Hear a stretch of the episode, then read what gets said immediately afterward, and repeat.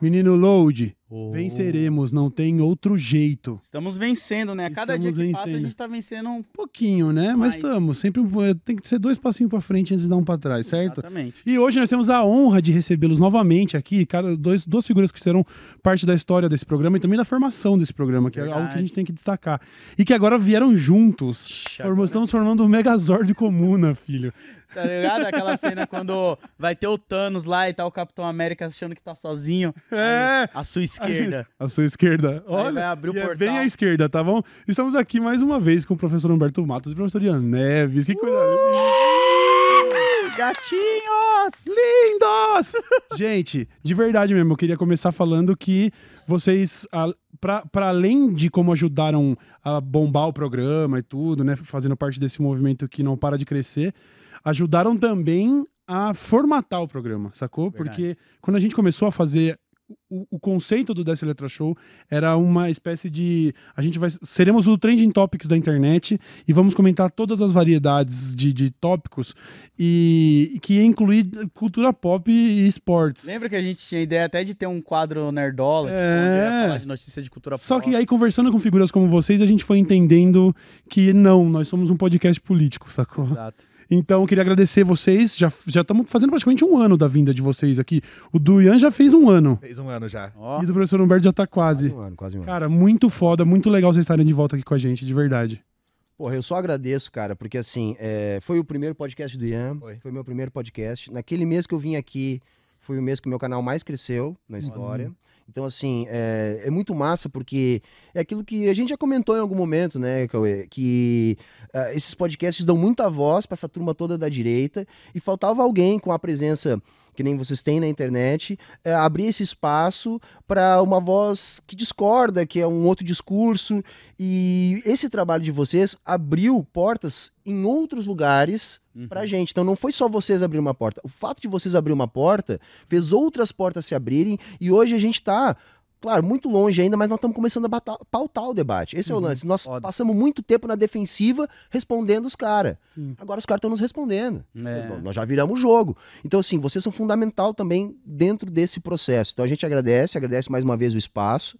E é sempre um prazer enorme pra gente estar aqui, porque, porra, é um ambiente leve, agradável, a gente se sente em casa, a gente gosta muito de trocar ideia, é divertido, e a gente ainda consegue trocar, assim, mandar uma letra que.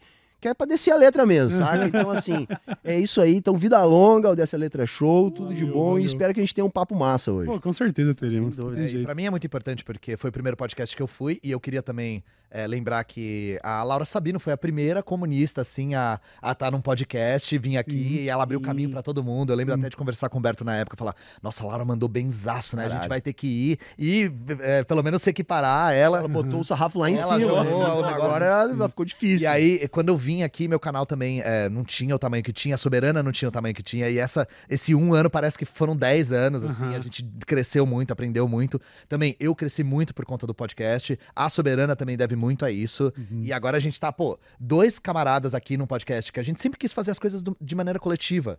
A gente sempre prioriza por fazer as coisas coletivamente. A gente tá uniformizado, nem existia uniforme na época, é, é, que é uma coisa que a gente também quer ficar cada vez mais assentado, cada vez mais é, ligado ao coletivo e não ao individual. Sim. Então é um prazer imenso voltar aqui justo com esse timing de mais ou menos um ano, assim, porque a gente pode fazer um balanço de tudo que aconteceu e vai ser muito interessante a gente poder Bom conversar. demais. É, bom e você demais. já. O Ian também tinha vindo outras vezes, né? Sim, Sim, sim, eu vim, eu vim uma outra vez pra comentar umas notícias de uma semana quando o Cauê tava de Quando eu licença. tava. Quando eu tava só. off. É verdade, É verdade, é verdade. Mas, pô, hoje a gente tem aí, tem, é, co- como você mesmo disse, a gente pode fazer um balanço mais ou menos de como foi esse último ano.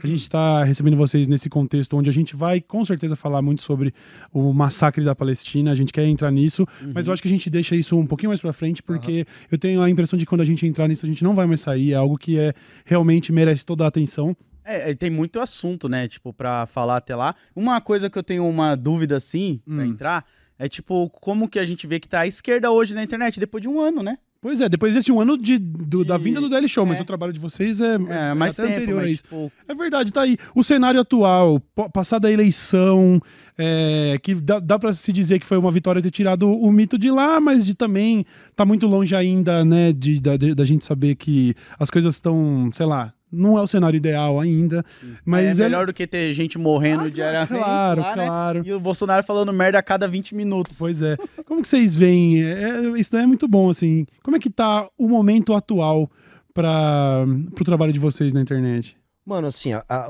eu acho bacana essa pergunta porque nós falava isso antes de derrotar o Bolsonaro.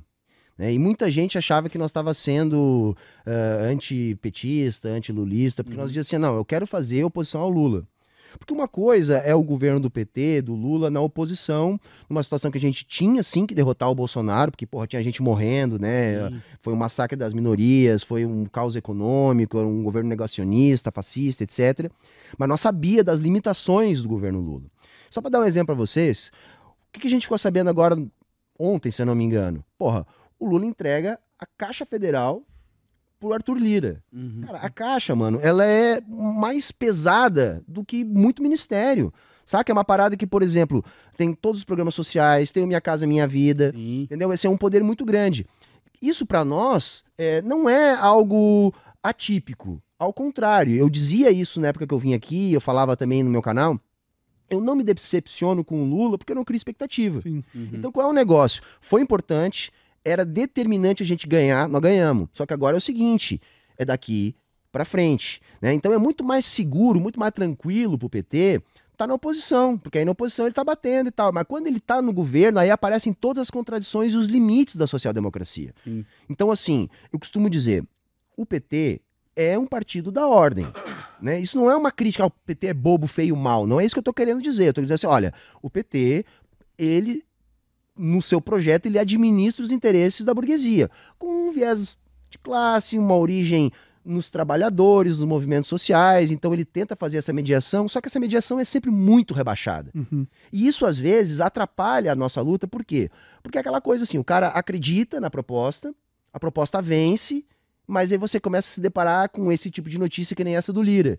E isso acaba causando uma frustração que se nós não tiver aqui para mostrar o horizonte que a gente tem que caminhar, isso acaba alimentando a direita, né? Sim. Então, é, agora é um outro momento. Então, assim, ó, tá vendo essas limitações? Mas, então, nós estamos, presta atenção no que nós estamos falando, porque nós não somos contra o Lula ou contra o PT, mas nós temos que apontar isso aí para não deixar essa frustração, Crescer. saca? Crescer, porque isso alimenta a direita e não é o que a gente quer. Exato. Uhum. E a respeito da internet em si, né? É, claro, a gente viu um crescimento numérico. Por exemplo, uma coisa que me surpreendeu muito foi que o meu episódio do Dessa Letra é o mais visto ah, pra trás do Lula. Sim. Não conta. Do Lula não conta, tá, gente? É, do Lula é outra parada, mas é não- eu não verdade. fui presidente da República. Então, é. Então, Mas isso me pegou de surpresa. Eu não esperava isso. Uhum. Então a gente consegue observar um crescimento numérico, não só do meu canal, mas de todos os canais. Uhum. Só que tem uma coisa que é muito interessante da gente observar também. Por muito tempo, a gente ficou na defensiva. A direita pautava o debate e a gente tinha que se defender dela. Agora a gente tá vendo um cenário no qual isso está se invertendo. sim, A gente está começando a pautar o debate e a direita tá tendo que se defender da gente. sim. Olha aí. Então, eh, o tempo todo a gente vê os veículos de extrema-direita pegando o assunto que a gente trouxe à tona pra tentar contrapor. E assim, Hum. a regra do debate é: se você tá defendendo, você tá perdendo. Sim. Eu, inclusive, eu tive uma jornada de aparecer em veículos de extrema-direita. Apareci na Gazeta, apareci na Revista Oeste, apareci na Jovem Pan e apareci no perfil do Bolsonaro. Caralho. Uhum. Vocês acham que o Bolsonaro ia postar um vídeo meu se a gente não tivesse pautando o debate e ele precisasse responder? Pois é. Então, o crescimento que a gente vê na internet, é, não, não entendam mal, tá, gente? Eu acho que tem muito chão ainda, é, mas a gente tá vendo um cenário de crescimento. Uhum. Isso. E não só numérico, mas também um- um- uma tomada de espaço na temática, no debate. A gente tá sim. pautando e pressionando. Porque eu vejo, por exemplo, o MBL tem muitos jovens, né? O MBL alicia muitos jovens pro lado da extrema-direita. E o que a gente tem observado é que a gente pauta o debate e esses jovens vão até o MBL cobrando eles. Olha aí. Falando, vocês não vão responder isso que esse comunista falou? Vocês não vão Uhum. responder isso que o Humberto falou? O Humberto pauta o debate do MBL direto. Porque o Humberto fala, fala muito de economia, eles são metidos a entender de economia. Sim. Nossa, Sim. você tá dando pauta pros Pauta pra caras eles, lá. é. Eles pararam, porque é o seguinte, eles meio que começaram a fazer isso e eu comecei a responder, e aí meu canal começou a bombar. Foi o melhor momento do meu canal nesse último ano. Aí eles, não, mesmo, não dá, tipo, pararam. pararam, vou virar em outro porque não tá dando certo.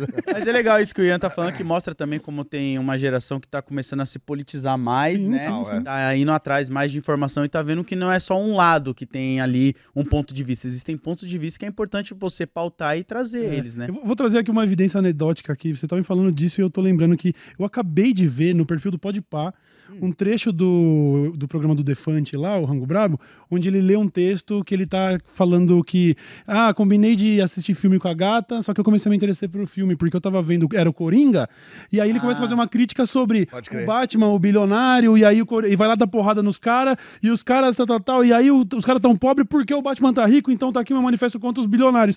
E aí no primeiro comentário é um cara falando qual que é o problema dos bilionários, e tem tipo 20 replies de Olha aí. pessoas falando sobre consciência de classe. E eu falei, velho, isso, isso é inimaginável de, de eu ver isso na internet oito anos atrás. É. Um programa popu- popular pra caralho fazendo um discurso como esse e as pessoas rechaçando quem foi lá defender o bilionário. Então, realmente, você vê, parece, uma tendência das pessoas começarem a se manifestar cada vez mais e pautando mesmo o debate. Eu vou né? até além, se eu não me engano foi 2016, o MC dele fez essa, essa análise do Batman, porque ela já é uma análise que é bem construída no meio do rap, o Mano Brown tem uma faixa inteira sobre isso no, na batida volume 3 do KLJ, e o MC da fala, o Batman é o filho do Eike Batista.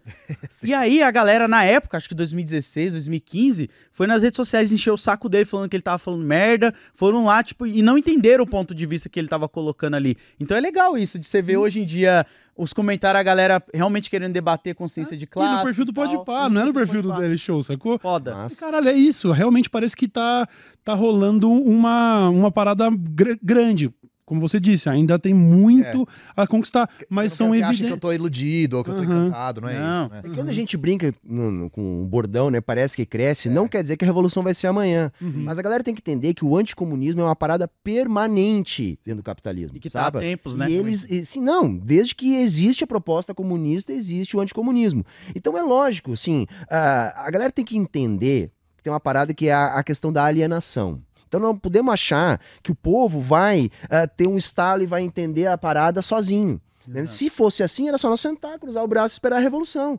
Então é lógico que nós somos muito pequenos, é lógico que a gente está muito longe, mas negar que há algum crescimento, para mim, é brigar com a realidade. Uhum. Sabe? Porra, nós estamos pautando alguns debates, a gente está crescendo em números e assim. E outra coisa que a galera tem um erro, que para mim é um erro crasso, que é o seguinte: o que vocês fazem não é militância.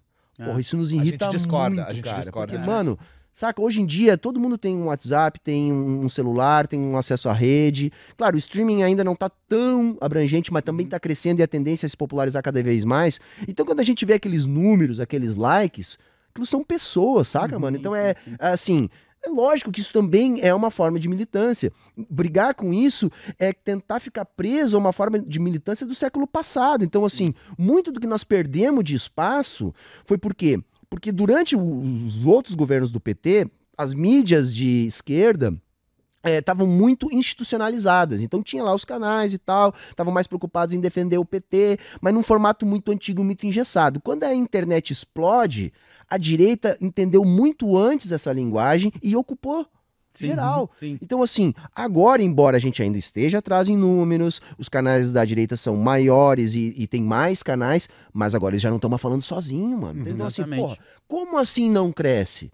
Não quer dizer porque a gente não tá na véspera da revolução que não cresce. Então, eu acho que a gente tem que não só é, ter orgulho desse crescimento, como meter o pé no acelerador. É, e é importante também lembrar que a mesma militância que ela tá na internet, ela também muitas vezes tá levando a galera a se organizar na rua e Exato. participar de projetos, E, né? Aí lembrando da militância, né? Não é só que o Humberto tem um canal pra falar as coisas deles. Nós somos organizados, gente. A gente faz parte de uma organização. Inclusive, eu queria é, agradecer muito o espaço que vocês cederam pra gente da Soberana, no geral, porque isso trouxe muita gente legal pra dentro do coletivo. Nossa comunidade cresceu muito com gente muito, muito interessada, muito assídua, que participa da comunidade até hoje, que veio por conta do programa que eu participei. E depois do Humberto, depois do João.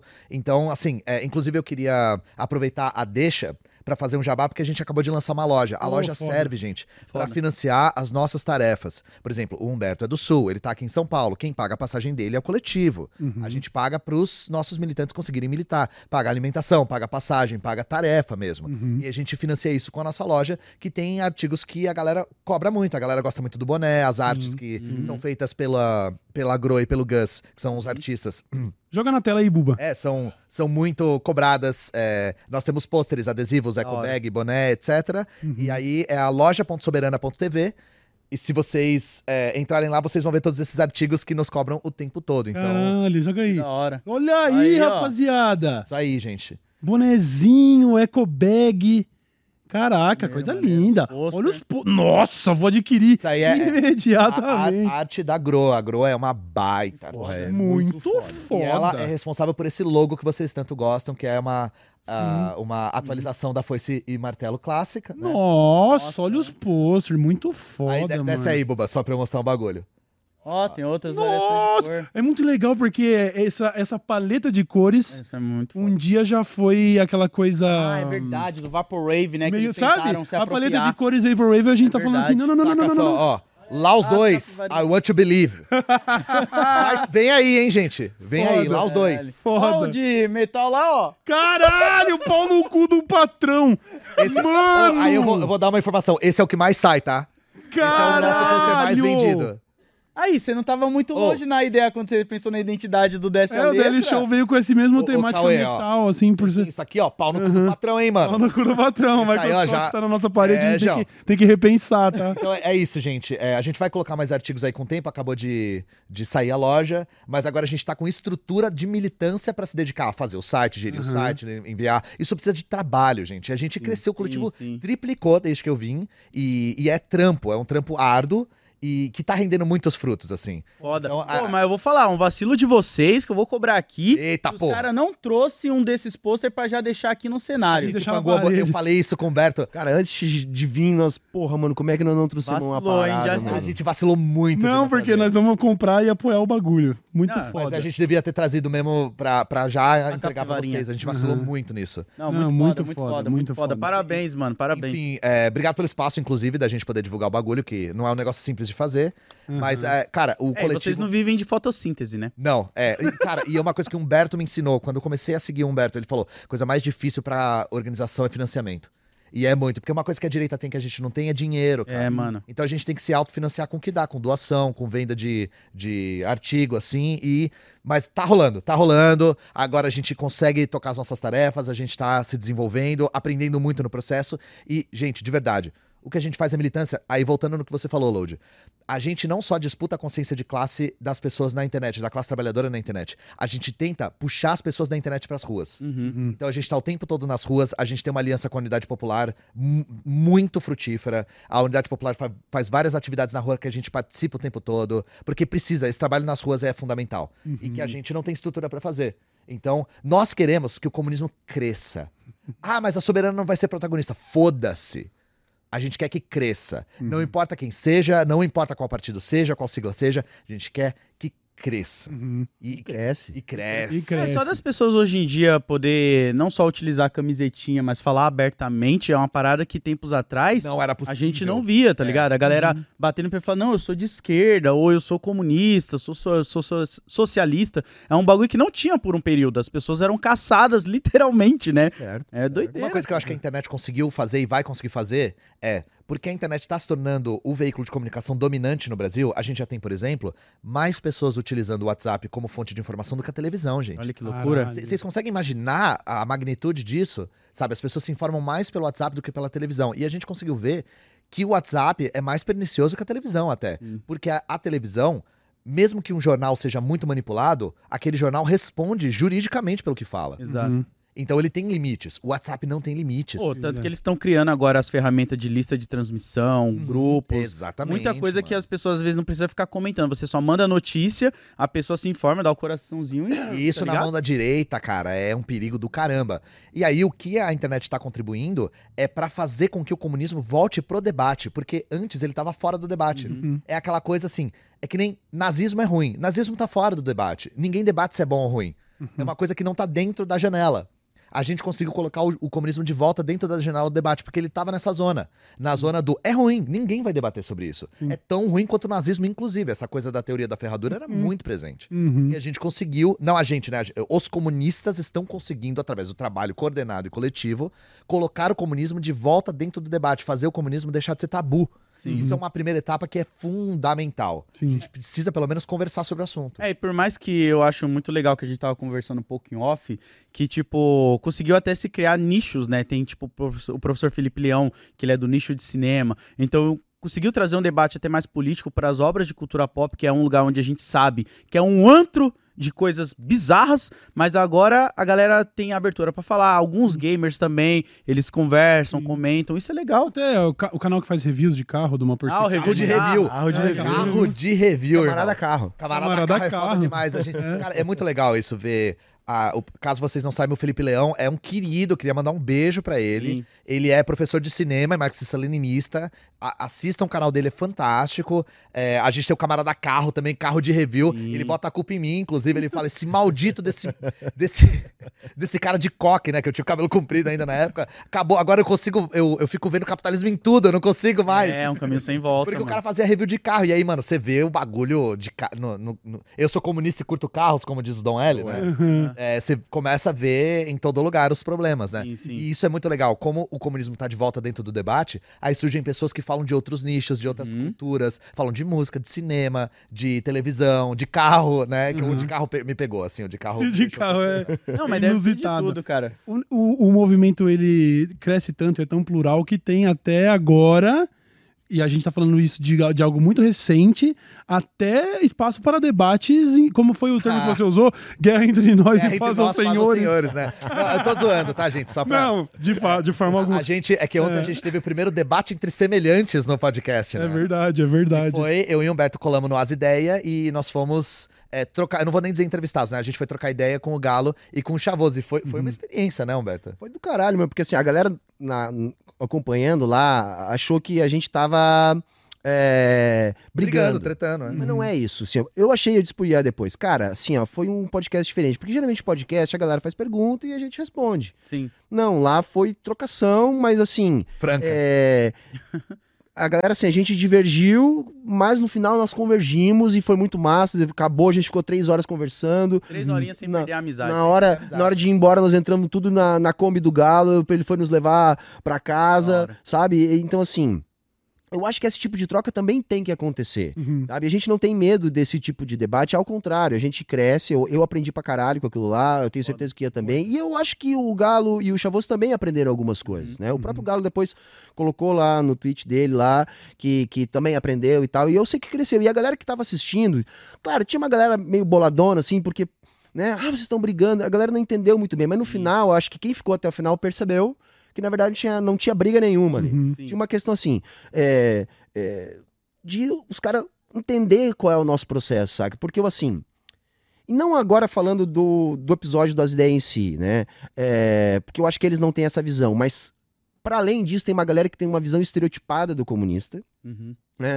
Ou aquela ideia de que o comunista tem que ser simplesmente o cara da quebrada, porque senão não vale. Uhum. Isso é, é verdade, mas não totalmente verdade, porque na verdade, Uhum. assim, é, Pô, A mas gente não é a união de todo mundo? Isso, a pô? gente Por precisa que da que a classe gente- é, a trabalhadora, gente vai deixar né? só uma pessoa fora. Ou se não, é aquela parada que o MBL às vezes gosta de dizer assim, ó, o comunista é o bolchevique, Uhum. sabe? Então não pode ter um comunista que fala de carro, sabe? Então não pode ter um, um comunista Tem que um fala, tem que não, Guevara, é, senão não é. sabe? Não Sim. tem aquele comunista que fala de cultura pop, O cara que, tem que estar fudido, sabe? né? Pra poder falar, porque ele vai estar lá fudido. Não, é que pra, o MBL, inclusive, entrou numas de falar assim: ah, o cara, sei lá, o cara tá passando por questões psicológicas. Como que você vai fazer revolução se você tá triste? Sabe umas coisas assim? Tipo, como se fosse um, algo assim: ou você é o Marighella ou não existe comunismo, entendeu? Não, É, é o, é o arquétipo. Eles, eles transportam esse estereótipo pra invalidar a nossa militância. Sim. E eles também colocam muito da, a- da- do machismo deles nisso. Que é tipo, o comunista tem que ser o machão, forte, Uhum. sujo de terra, portando fuzil. E tipo, isso é o arquétipo do herói pra vocês, não é pra gente. Sim. É verdade, é uma projeção É muito uma projeção, foda, né? exato. Faltou o charudinho. Cara, o Monark falou: Ah, o Ian é o Rambo da revolução. Olha o. Olha a referência do cara. Deus A referência do cara de revolucionário é o Rambo. O Rambo é o agente imperialista.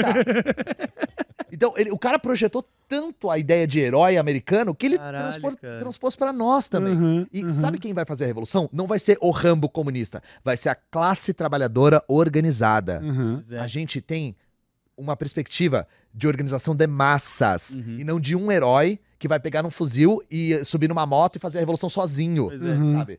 É, é- Que loucura, Então é uma projeção, mano. É uma Sim, projeção sim. de falta de compreensão do mundo e de excesso de Hollywood na cabeça, tá ligado? Sim, Sim, sim. E vocês não. Eu, eu entendo muito o que o Humberto tá falando, assim, e eu também, mas eu acho que às vezes tem pessoas que elas falam que estão do seu lado e elas ficam te apontando o dedo só pra juntar aquela galera que já tem um pouco de raiva, sabe, da organização que a gente tá tendo na internet e gerar briga, mano. Mas não Gerar foi o caso do Galo de Não, não, não tô falando do Galo, eu tô tem, falando eu de tipo. entendo, lógico, porque assim, ó, até uma parada que assim, eu até comentei isso lá ontem, eu acho que vale a pena eu comentar de novo.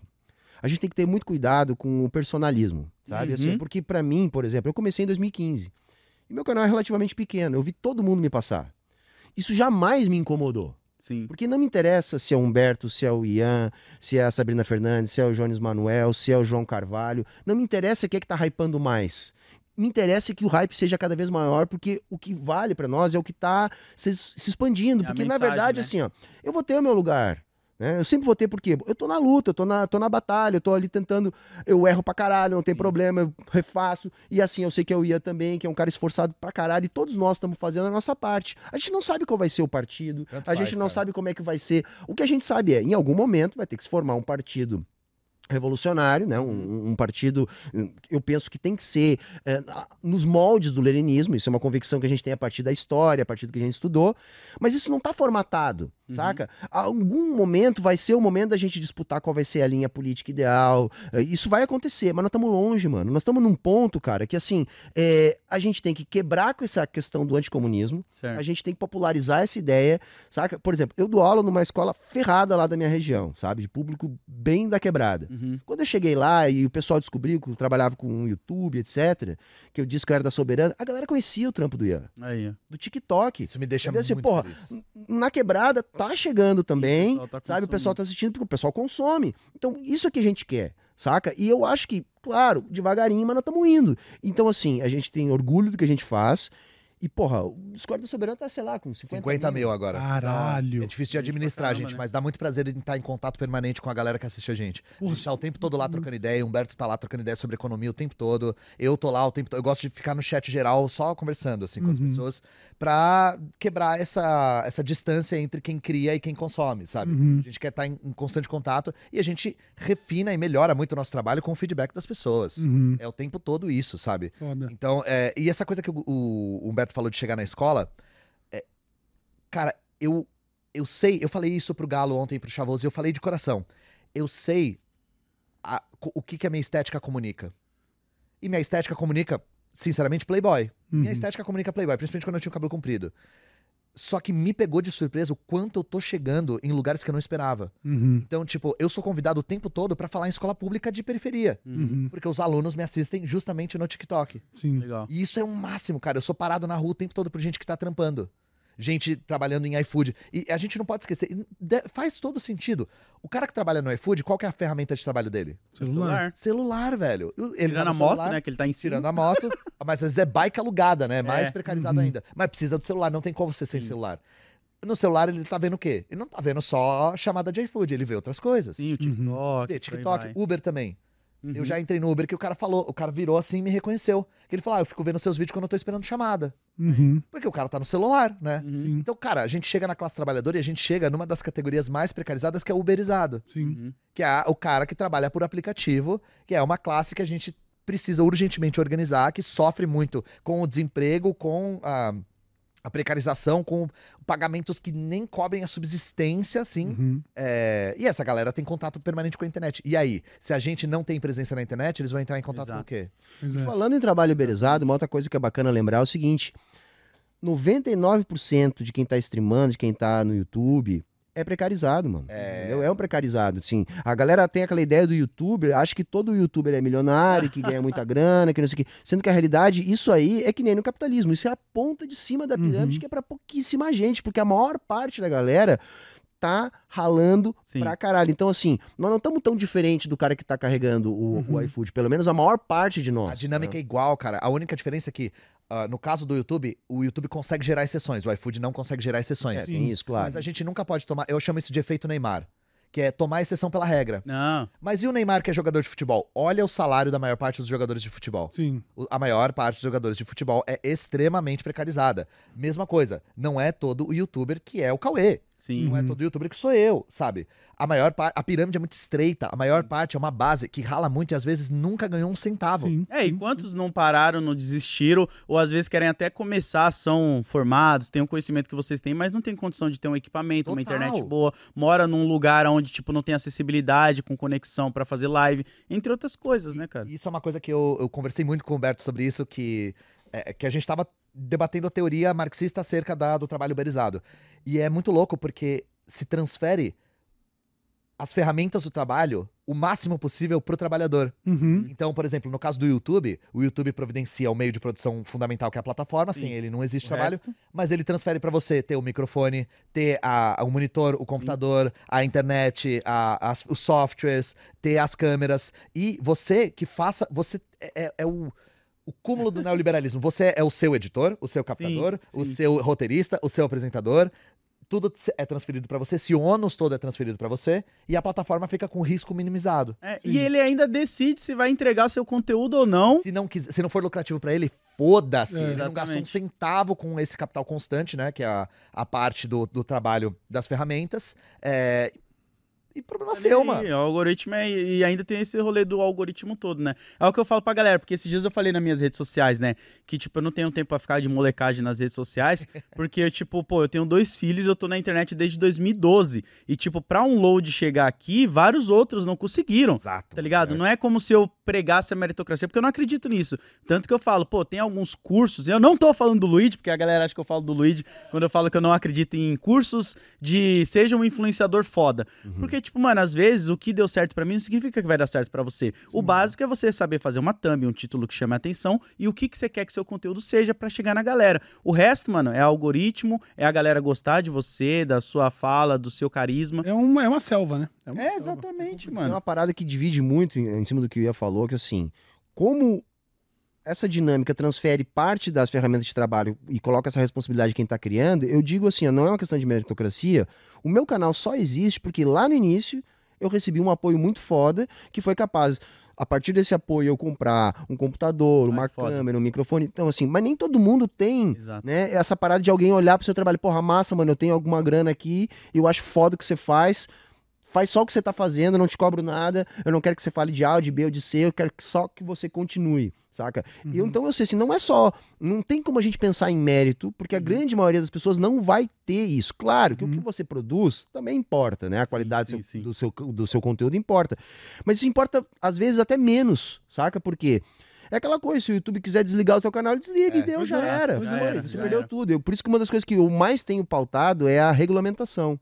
Porque isso é uma coisa que dá alguma garantia pra nós que estamos aqui. Ah, você quer criar um sindicato dos É, influenciadores? não só um sindicato, como um, um conjunto de legislação que nos dê algumas garantias, cara. Porque por mais que Impeça o YouTube de te banir do porque nada. o, Hum. o patrão ele sempre vai ter mais direitos no capitalismo. Isso é, isso é inequívoco. Só qual é o negócio?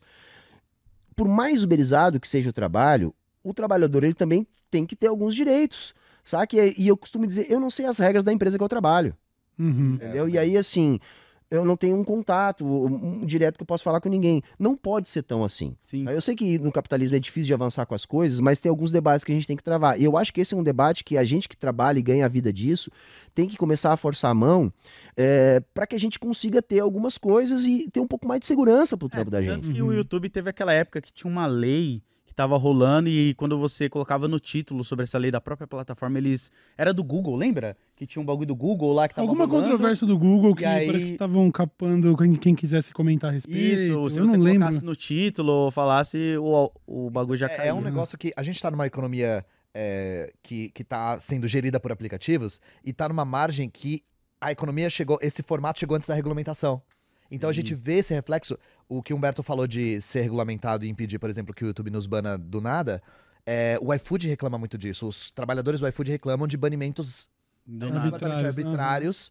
É, e aí você fica. O que, que você faz? É. Você fica completamente desalentado, sabe? Outra coisa, é, a gente vê outros aspectos dessa economia por aplicativos que abusam da falta de regulamentação. O Airbnb é o melhor exemplo. O Airbnb é hotel sem lei. É Uhum. hotel sem imposto. E que ainda provoca um, distorções gravíssimas no mercado imobiliário, no É, mercado de aluguéis, assim, a ferra com geral, né? Uhum. Eles pegam, eles compram um monte de apartamento em prédios bem localizados e alugam tudo. num verdadeiro esquema de hotel que não paga imposto de hotel. Verdade. Caraca. Verdade. E, e joga, expulsa ah, os moradores da região e Uhum. joga o aluguel lá no caralho. É verdade. Por quê? Porque é uma economia por aplicativo e o Airbnb se vende como? Ele saiu como. É, como é que eles falam, Humberto? É economia de compartilhamento. Ah, sim. Que é, não, se você tem um quartinho lá, você pode tirar uma grana extra. O capital é sempre mais forte que você, cara. O capital Caralho. sempre vai entrar jambrolhando todo mundo. Sim. E aí ele entrou comprando o mesmo capital, comprando um monte de apartamento e fazendo esse esquema Olha que, aí. que tá, nossa, já tá fazendo um caos nas cidades, nas grandes cidades e nos, centro- nos centros turísticos. Sim, sim, sim. Já tem regulamentação, né? Tem lugares que já proibiu. Ah, é verdade. A gente, em algum. é, Pra onde a gente tava viajando, eu não lembro, era Los Angeles mesmo? Que a gente foi pesquisar e não tava disponível, coisa do tipo. E, e é. aí que tá. Pura. Como que eles conseguem burlar a lei? Eles falam, a gente não é uma empresa de hospedagem, a gente é uma empresa de tecnologia. Uhum. Mesma coisa que a Uber faz, a gente não é uma empresa de transporte. A gente é uma empresa de tecnologia. Uhum. E aí a legislação fica por fora.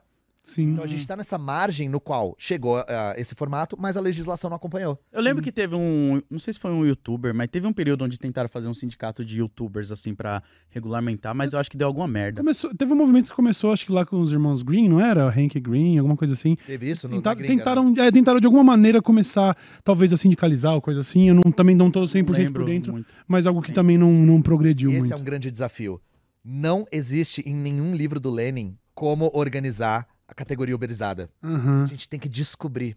Sim. Porra, o cara deixou uns segredos aí pra É, nós mano. ainda. Ele Descubram! não conseguiu prever o futuro, né? Não, Quer dizer, Pô, muita cadê coisa nós tradamos junto com o maluco ali, O ó? trabalho era muito diferente. Então a gente está Sim. tendo que descobrir como organizar essa classe Loucura. que tem particularidades. Isso é o grande desafio que o Galo está enfrentando. O Galo está tentando organizar os trabalhadores e os, os entregadores há muito tempo. E está Sim. tendo que descobrir sozinho. É foda, Tá né? tendo que descobrir errando. E é assim que se descobre, errando. Pô, a própria Twitch, né, é muito louco que às vezes você tá lá com uma porcentagem fixa que você ganha e do nada você recebe um e-mail de tipo, agora você vai ganhar isso Nossa, a Twitch é a pior, cara. e vai, tá, tá ligado? Ó, o novo contrato que nós temos pra você é esse. Quer fazer ou quer parar de fazer? É, é isso, é Você aceita. Só, aceita. é- É isso. Não, e a Twitch é, é- é o exemplo perfeito do monopólio, cara. Uma vez que uma empresa consegue se estabelecer como monopólio, ela faz o que ela Se quiser ela quiser. e não tem ninguém que É. tasque, sabe? É Isso foda. é, é- A gente. Eu e o Humberto, a gente vive pra ver liberal defendendo o monopólio. Uhum. Foda. Porque é uma coisa é quando eles peidam, sabe? É quando eles Sim, não conseguem sim. falar. E para ver a força que o capital tem na criação desses monopólios, eu acho que um bom exemplo é a Uber. Vocês devem lembrar que a galera sempre falava muito que a Uber trabalhava no prejuízo. Uhum. Sim. Agora, olha como é que tá o lucro da Uber agora. É, é. a É exatamente assim que eles trabalham. Assim, ó, nós vamos trabalhar no prejuízo, nós vamos tancar aqui dois anos, três, cinco, sei lá quantos precisar. E aí nós vamos tomar o mercado, e a hora que o mercado for nosso, aí foda-se, mano. Aí Já nós vamos era. botar o preço que for e a galera não vai ter opção. É, Só é. que pensa, isso só é possível por causa do capital. Sim. Pensa quanto capital tem que ter para conseguir absorver esse prejuízo. E isso a Uber não inventou. A Walmart faz isso há décadas e tantas outras empresas fazem isso há décadas. E isso é, é o capitalismo. A galera tem que entender que o capitalismo não é sobre concorrência. Uhum. Capitalismo é sobre exploração e monopólio. Uhum. Sabe? É sobre isso que se trata. Sim, pô, eu lembro da Amazon na época que meu canal era muito forte de quadrinhos, eu tinha vários parceiros que tinham lojas de- físicas de quadrinho alugada lá na Faria Lima, em vários lugares assim. E aí a Amazon chegou exatamente assim, tipo, pô, frete grátis, o quadrinho é. tá tipo 50% mais barato. Aí começou, começou a mandar link de parceiro pra alguns youtubers de quadrinhos. Uhum. E aí os caras parou de comprar na banca, na- no comércio local, pra ficar comprando só da Amazon, só da Amazon. E os meus parceiros tudo falou, cara, não dá mais, a gente vai ter que fechar. E fechou as lojas. Saraiva também foi outra que tava com uma dívida gigante, fechou as portas até recentemente também. É, essa a lógica. Livraria Cultura. Nossa, teve várias Uma Lógica livrarias. perversa. Vamos operar em prejuízo pra fuder o mercado. É. Eu fiz um vídeo que é sobre a Osho, né? A Oxo. Aham. É, e falando a respeito de como a Oxo tá fazendo essa lógica de atuar no prejuízo para se estabelecer como monopólio. E a lógica deles é abrir uma loja por ano esse ano, né? Uma Então- por ano? Uma por ano. Caralho. Então eles vão abrir uma perto da outra para dominar totalmente o mercado. Uhum. E aí apareceu uma figura mitológica que eu não conhecia, Hum. que é o defensor de Oxo, cara. Caralho, cara. Até hoje eu tô. O, o anarcocapitalista defensor do monopólio. Apareceu uma horda de defensor de Oxo. Os Oxos. Os Oxers. Oxers. É, os Os Oxers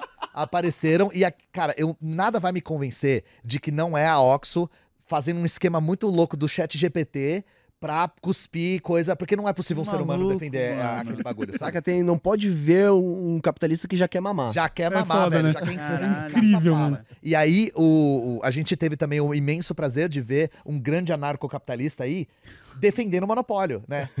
Porque, assim, é, novamente, né? Se é capitalismo, tá certo. Não importa se seja contrário a tudo que eu defendo. Aham. E uma outra parada que é bom lembrar, a galera que tá nos assistindo, é o seguinte: essa lógica dessas empresas entrar e fazer esse tipo de tática, a gente não pode culpar o povo. É, qual é o negócio? Sim, sim. Cara, geral precisa pagar o mais barato possível. Então não adianta a gente pensar assim, não, vamos boicotar. Cara, essa ideia de bo- boicote é uma ideia muito pequena burguesa. Porque o boicote implica você necessariamente precisar pagar mais caro para poder boicotar aquela empresa que tá fazendo essa tática suja. Aham. Não é, não, não podemos contar com isso. Não porque isso aí isso, é o é. seguinte, galera. ah, o, o povo, ele é precarizado, a renda é curta, então não tem opção. Se vai aparecer uma empresa com esse tipo de tática, o povo não vai ter opção a não ser comprar o mais barato, o ultraprocessado, aquilo que não é legal. Claro que se a pessoa puder, ok, mas geral não vai poder. É. Saca? Exatamente. Você tem que saber, né, as escolhas ali, como é a realidade de cada um. Eu mesmo, eu sou um cara que nunca entrei numa Ox, sabe? Tipo, eu, eu, tipo, tem uma, né, aqui no bar, Tem, tem aqui. tem uma, Tem aqui. mas, tipo, eu não preciso, eu vou no mercado ali, tá ligado? É, outro dia eu cheguei atrasado, comprei um salgado. Eu postei uma foto do salgado que eu tava um todinho salgado e a galera reconheceu a embalagem e falou: Caralho. Oxo, né? Falei, caralho. Mas é, é que tá, tá- a gente não pode culpar as pessoas, porque às vezes o discurso desemboca pra isso. De, ah, você tá financiando isso. Gente, não existem soluções individuais pra problemas estruturais. Sabe? O problema é, é- é estrutural, então é, a gente não é favorável a esse tipo de ação direta. É, de, de boicote, porque ninguém vai conseguir achar um exemplo de um boicote que tenha sido bem sucedido. Sim. De um boicote planejado. O do para- Bis, olha ele mentindo aí. O Bis, é, deu Bis, muito olha, certo. Tá mentindo, É, tá você viu, mentindo. é muito bom, Você cara. viu as ações, né? Deu Eu acho certo. incrível sim. Que o maluco é, compra o bis pra jogar fora em protesto. Gênio, gênio, Eu acho gênio. isso muito foda. Gênio, Quem lacra não gênio. lucra. Quem lacra não vai, lucra. vai nessa, vai nessa. E o- a, a coisa do bis foi mais divertida porque fez um monte de reacionário bolsonarista defender o Kit Kat, que fez várias propagandas LGBT. LGBT, é, É, muito Então, assim, bom, é- mano. é, é muito legal ver bolsonarista entrando em parafuso por conta do Felipe Neto. Obrigado, Felipe Neto. Obrigado, Felipe Neto. Porque você proporcionou um entretenimento infinito. Pô, os caras entrou gente. muito em parafuso, Parafuso, assim, mano. É loucura. E, e assim, eu não sei quanto é que a galera lá pagou pro Felipe Neto. Na próxima vai, vai pagar o dobro. Paga mais, mano. Pagou pouco. Eu não sei quanto foi, mas foi pouco. Porque Eu não sei quanto foi, mas foi, Foi pouco. É tipo isso. Ai, meu Deus do céu. Viu? Caraca, Eu tava reparando no seu boné do Cindy Petros, né? E eu, eu, inclusive, estou sempre usando o que eu ganhei também. Acho que foi você que me deu de presente ou foi a Laura? Eu não lembro. Não É lembro, acho que Laura. foi a Laura, eu acho É que a eu não Laura. tinha ainda. né? Ela veio primeiro também, É. não foi? Veio primeiro, é. Aham. Aí me bateu essa curiosidade de como a gente começou falando um pouquinho de governo Lula e a Petrobras sempre pô, é a maior empresa do Brasil, é a maior empresa do Brasil ainda, né? E como que fica essa situação? Como, como a Petrobras está hoje sob a administração, ou pelo menos durante o governo Lula? Não, mano, é massa fazer essa pergunta, porque assim, eu sou um defensor da Petrobras, saca? E assim, é, a Petrobras, ela tava sendo desmontada para ser vendida. Como- era uma coisa muito difícil de vender de uma vez só, eles estavam fatiando para vender. Caralho. né? É claro que ainda tem uma disputa política muito ferrenha na Petrobras, a, a luta não tá ganha, mas nós avançamos algumas coisas. Uhum. né? E é importante nisso. Por exemplo, o que, que eu quero chamar a atenção? Se privatizou ah, fatias da Petrobras de distribuição e até mesmo de refino. Só que para que essas empresas pudessem continuar existindo, era necessário que o desmonte da Petrobras continuasse. Uhum. Por quê? Porque como a Petrobras ela é uma empresa que antigamente controlava toda a cadeia do petróleo e gás, do poço ao posto de gasolina, agora não tem mais o poço, o posto de gasolina, mas ainda tem uma estrutura muito grande, Uhum. nenhuma empresa privada consegue competir com a Petrobras. Certo. Então vejam, é, a gente ainda não tem a política de preços ideal, mas já não é aquela política tão severa que era o PPI. Sem o PPI, essas empresas privadas não sobrevivem. Por quê? Uhum. Porque elas não conseguem competir com o preço da Petrobras. Uhum. Elas não conseguindo competir com o preço da Petrobras, o que está acontecendo? Elas estão obrigadas a vender aqueles ativos que elas compraram da Petrobras. Né? Só que veja, ninguém vai comprar. Porque nenhuma empresa privada vai comprar porque vai ter o mesmo problema. Se entrar no mercado, vai ter que competir com a Petrobras e não dá. Moral da história. Se continuar assim, quem é que vai comprar esses ativos de volta? A Petrobras. Petrobras, Então, certo. assim, é uma maneira que, assim, tá longe do ideal, Tem muita disputa, a gente tem que continuar disputando, mas isso já é um avanço, porque nenhum país se desenvolveu vendendo assim o que tem de melhor da sua indústria. Porque a Petrobras ela tem um, um potencial que é o seguinte: como ela trabalha com o setor de alta tecnologia, de desenvolvimento, prospecção, né? Ela acaba gerando uma cadeia produtiva altamente sofisticada, complexa, que paga melhores salários. Então é muito fundamental que a gente tenha uma empresa fazendo esse trabalho. Sim. Então, apesar de estar longe do ideal e a gente tem- que lutar muito ainda pelo que a gente quer da Petrobras, nesse aspecto a gente teve um avanço Uhum. e eu gosto de salientar isso para a galera pensar, nós temos que defender a nossa indústria nacional, Uhum. saca? E a Petrobras é a nossa principal empresa, a Petrobras ela é fundamental para o desenvolvimento do país e a gente teve esse avanço. E eu gosto de salientar isso justamente porque, veja como é simples, saca? Eles não sobrevivem Uhum. sem aquilo que estava sendo feito, sem o PPI, sem Sim. aquele desmonte. E bem ou mal, isso deu uma freada. Tá resolvido? Longe disso. Tá perfeito? Longe disso. Mas é um avanço. Agora é lutar para continuar avançando mais. Legal. Caralho, legal. nessas horas os patriotas não são patriota. É, Na hora a de gente tem- proteger os próprios bagulho nacional, que é da hora e tudo mais, os caras querem vender. É o, o patriota que odeia o próprio país, né? E é no- o patriota que odeia o país não é só na- no entreguismo, né? É também no que odeia toda a cultura brasileira, odeia o É. cinema brasileiro, odeia a música brasileira, odeia a arte brasileira, odeia tudo. Ele gosta de bandeira, hino e exército. E exército. É exatamente isso. É tá isso. É isso. É um patriotismo muito gosta. seletivo, assim. É, né? e, e talvez a gente consiga colocar até a, a religião também, né? Porque eles são bem religiosos. É, ali, mas aí ela transcende o que é nacionalismo, né? É, Ah, porque o a gente é um cristianismo país é- laico, É, o né? cristianismo. Não, não, tô falando que o cristianismo transcende o que é Brasil, entendeu? É. É uma É faz parte, o, o cristianismo faz parte da identidade brasileira, com certeza, porque a gente Aham. foi formado Sim, num sim. império cristão, mas assim, é muito pra além disso. É. O patriota gosta disso, mano. Gosta de hino, cantar Caralho. hino, de vestir verde e amarelo Nossa, e de mano, exército, velho. É meio isso, tá ligado? Caraca. É Pô, mas é, eu... muito, lou- é muito louco como isso significa quase. É, é, não, não dá pra chamar de apito de cachorro, mas é uma espécie de, de maneira de identificar. Quando você tem um cara que é desses, assim, eu sou, eu- é, é, hino, exército e bandeira, é como se ele pudesse olhar pro cara ao lado e falar: Você também não curte as minorias, né? Ah, não, não, não, não. Você também não é um gosta de gay, cu, né? né? Também não gosta de gay, né? Virou, tamo junto, virou tamo um junto. negócio. Pô, virou Não é, isso, eu, né, eu mano? juro pra vocês, gente. É, agora, bandeira do- você vê bandeira do Brasil pendurada numa janela, Já era. aquilo, aquilo fala mais que um livro. É, né, é, mano? Você olha pra aquilo, sua cabeça já fica, caralho, mano, esse Nossa, cara aí deve ser fudeu. mó cuzão. Pô, Nossa, é ser muito um puta ruim você não conseguir andar mais com a camisetinha, tá ligado? Você pintar a cara verde e amarela Mudou num tudo, jogo, mano, num bagulho, e ter tudo. orgulho e falar, mano, eu sou brasileiro, porra. A galera vai olhar e falar, irmão, você é bolsonarista? Na Copa rolou isso, na Copa rolou a galera de verde e amarelo. Não, não, não, é, é Copa, gente, é, É. Copa, não é Bolsonaro, não, mano. Mas quem Vamos- tá vamos com a pegar bandeira o- até a- hoje, a- não. O uniforme azul, azul. É, o uniforme- É, vamos usar o azul. Vocês já pararam pra pensar por que, que a direita é, gosta tanto de se apropriar dos símbolos nacionais? Porque isso não foi só com o Bolsonaro. Isso foi com o Enéas, que era uma figura Ah, da extrema-direita do passado. O Collor, quando ele se elegeu, ele se elegeu muito em cima dos símbolos nacionais. Sim. A ditadura era ufanista pra caramba. A ditadura financiava o cinema através da Embra Filme pra fazer filmes sobre a independência, sobre a Inconfidência Mineira, pra fazer filme patriota. Isso exi- no Getúlio Vargas também. Por que, que eles se apropriam tanto disso? Isso é por uma questão de luta de classes, 100%. Quando os estados nacionais começam a se generalizar no século XIX, existe uma dificuldade de convencer aquele povo dentro de um país de que ele fazia parte de um país. Uhum. Como é que você convence o cara que tá lá no, dentro do, do norte do Brasil e do sul do Brasil que a gente faz parte meio da mesma coisa, assim? Como é que você convence pro argentino que ele não é uruguaio e o uruguaio que ele não é argentino?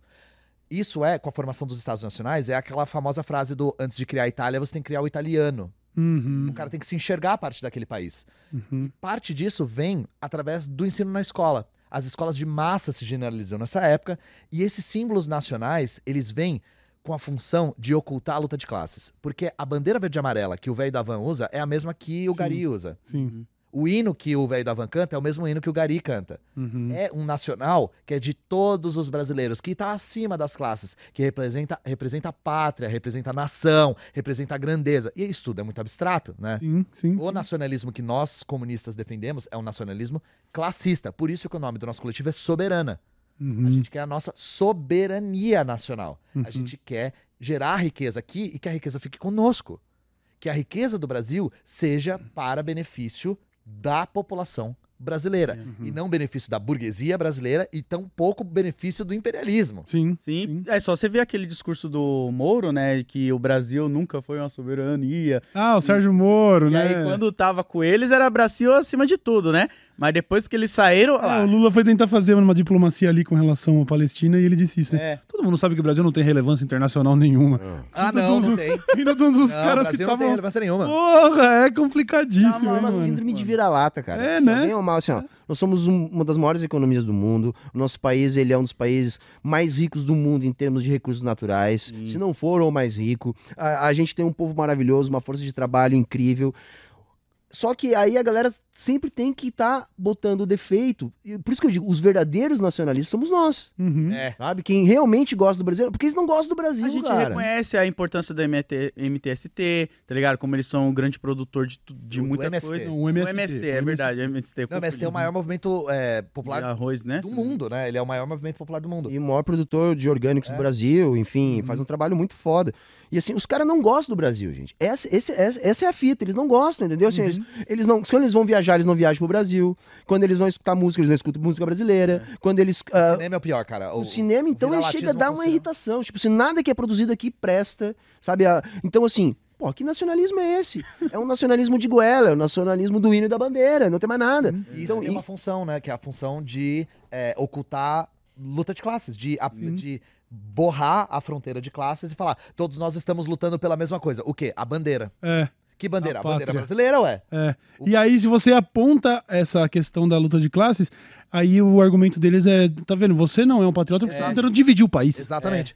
E sim, a gente tá tentando dividir o país Sim. entre burgueses e proletários. Porque a gente quer que a burguesia seja erradicada como classe. Uhum. Sim, se for essa divisão, a gente, nossa, Exatamente. a gente é 100% É nóis. culpado disso. É curioso como você tem muitos patriotas que odeiam o país, você tem muitos cristãos que não, não seguem os ensinamentos de Jesus, é uma coisa meio uma inversão de valores, né? E tudo ino- mas eu, eu nada me nada tira da minha cabeça que o que une essas pessoas e o que justifica esse discurso hipócrita são os seus ódios em comum, tá ligado? Ah, não sem é o amor sem pela dúvida. pátria, é quem a gente odeia em comum, tá Claro. ligado? Sim, é sim, basicamente isso, né? Questões das minorias, a galera LGBTQIA. É, foi o que você falou. Ah, ah, é, é muito preciso isso. Você vê o cara de verde e amarelo e fala, você também odeia a minoria, né? você odeia, você odeia todas ou só algumas? É, né? então. Isso é Pois é. bizarro, né, Isso mano? é- É, aí muito- que a gente se une. E, e eu, eu, sim, eu sou reticente com essa coisa de nós temos que nos apropriar de novo dos símbolos nacionais. Cara, não é à toa que depois de revoluções socialistas houve uma troca de símbolos nacionais e de hinos e tal. Uhum. Porque esses símbolos nacionais que nós temos foram criados num contexto que não representava a classe trabalhadora. Sim. Uhum. As cores da bandeira, que a gente sabe é, que é ensinado na escola como a mata, Sim. o ouro, O ouro. são as cores de, da família real, né? De, Uhum. de Bragança e Habsburgo, né? Isso são aí, são isso as aí. cores da de Bragança e Habsburgo. Isso, pô, a- as cores da família real portuguesa, não é a família real brasileira. Uhum. A família real portuguesa. Representam o povo brasileiro? Isso foi construído em cima do quê? A construção do povo brasileiro é uma coisa muito louca. Eu sempre digo isso porque, assim, é, a cultura, por exemplo, do gaúcho, de onde eu venho, ela é muito mais parecida com a cultura platina que você vê na Argentina, no Uruguai e no Paraguai do que com a cultura do Nordeste. É completamente diferente. Então é muito mais fácil o gaúcho se identificar com o povo platino do que com o povo da maior parte do Brasil. Então toda essa questão ela foi construída porque tinha um medo no final do processo ali de, de colonização e transição que acontecesse na colônia portuguesa o que aconteceu nas colônias espanholas, que Que é se a separação. fragmentaram e tivemos vários paizinhos. Não, vocês podem reparar, aquilo que era a, a- a antiga área das colônias espanholas viraram vários países. E aquilo que era a colônia portuguesa virou um país só. Mas isso não foi natural, isso não foi uma coisa que ah, naturalmente se desenrolou para isso, não.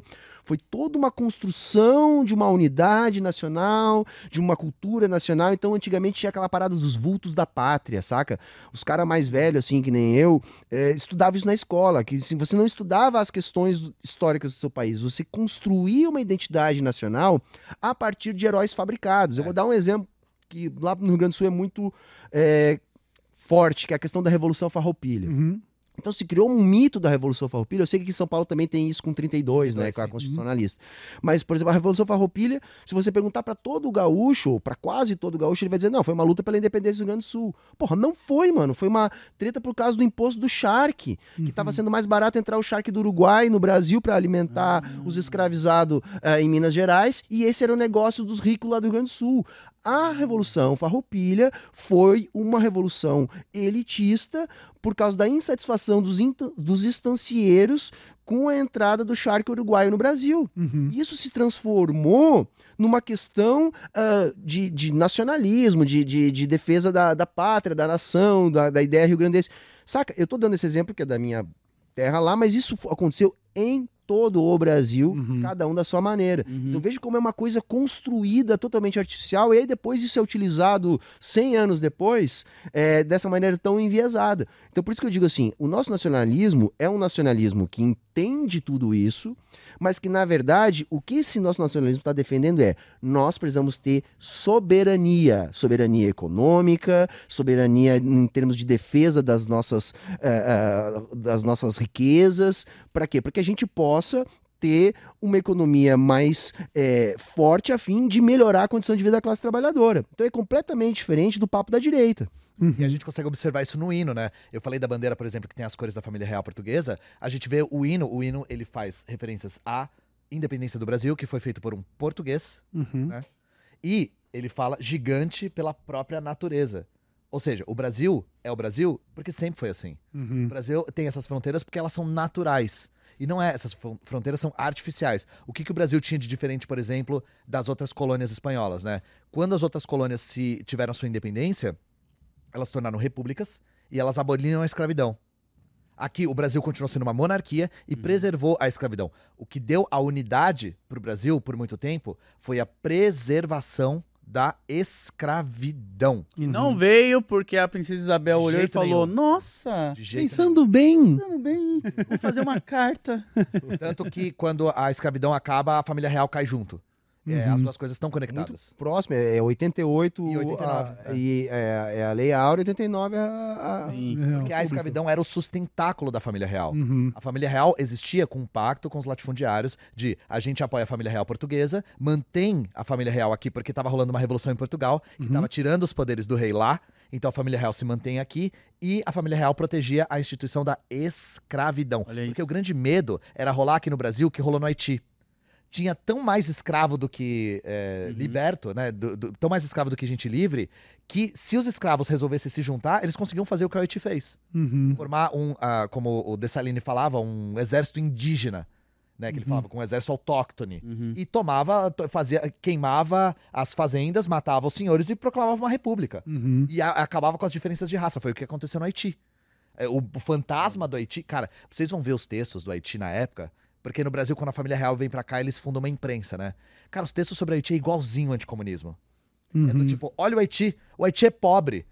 Olha o que Nossa. o fim da escravidão fez com eles. O fim da escravidão gerou pobreza para eles. Agora, o cara liberto é muito pior do que quando ele era escravo. Olha esse Nossa, discurso. Mano, olha discurso. E é muito parecido com o A galera não percebe muito, que ao dizer isso, a pessoa tá defendendo que aquelas pessoas continuassem escravizadas. Sim, sim. E qual é o tá, Só um pouquinho. Se, se a revolução no Haiti foi ruim, você tá dizendo então que não era pra ter, que era pra galera continuar escravizada lá. Escravizada, se fudendo lá. Sim. Não, não foi isso que eu disse, né? É. Mas rola até hoje. agora. Quando eu fiz um vídeo sobre Haiti, eu vejo a galera da direita tá tão no piloto automático de se opor a tudo que a gente fala. Ah, virou a... Sabe quando... Porra, não vou dar esse exemplo, porque eu ia dar o exemplo da galinha. Né, que meu pai, ele.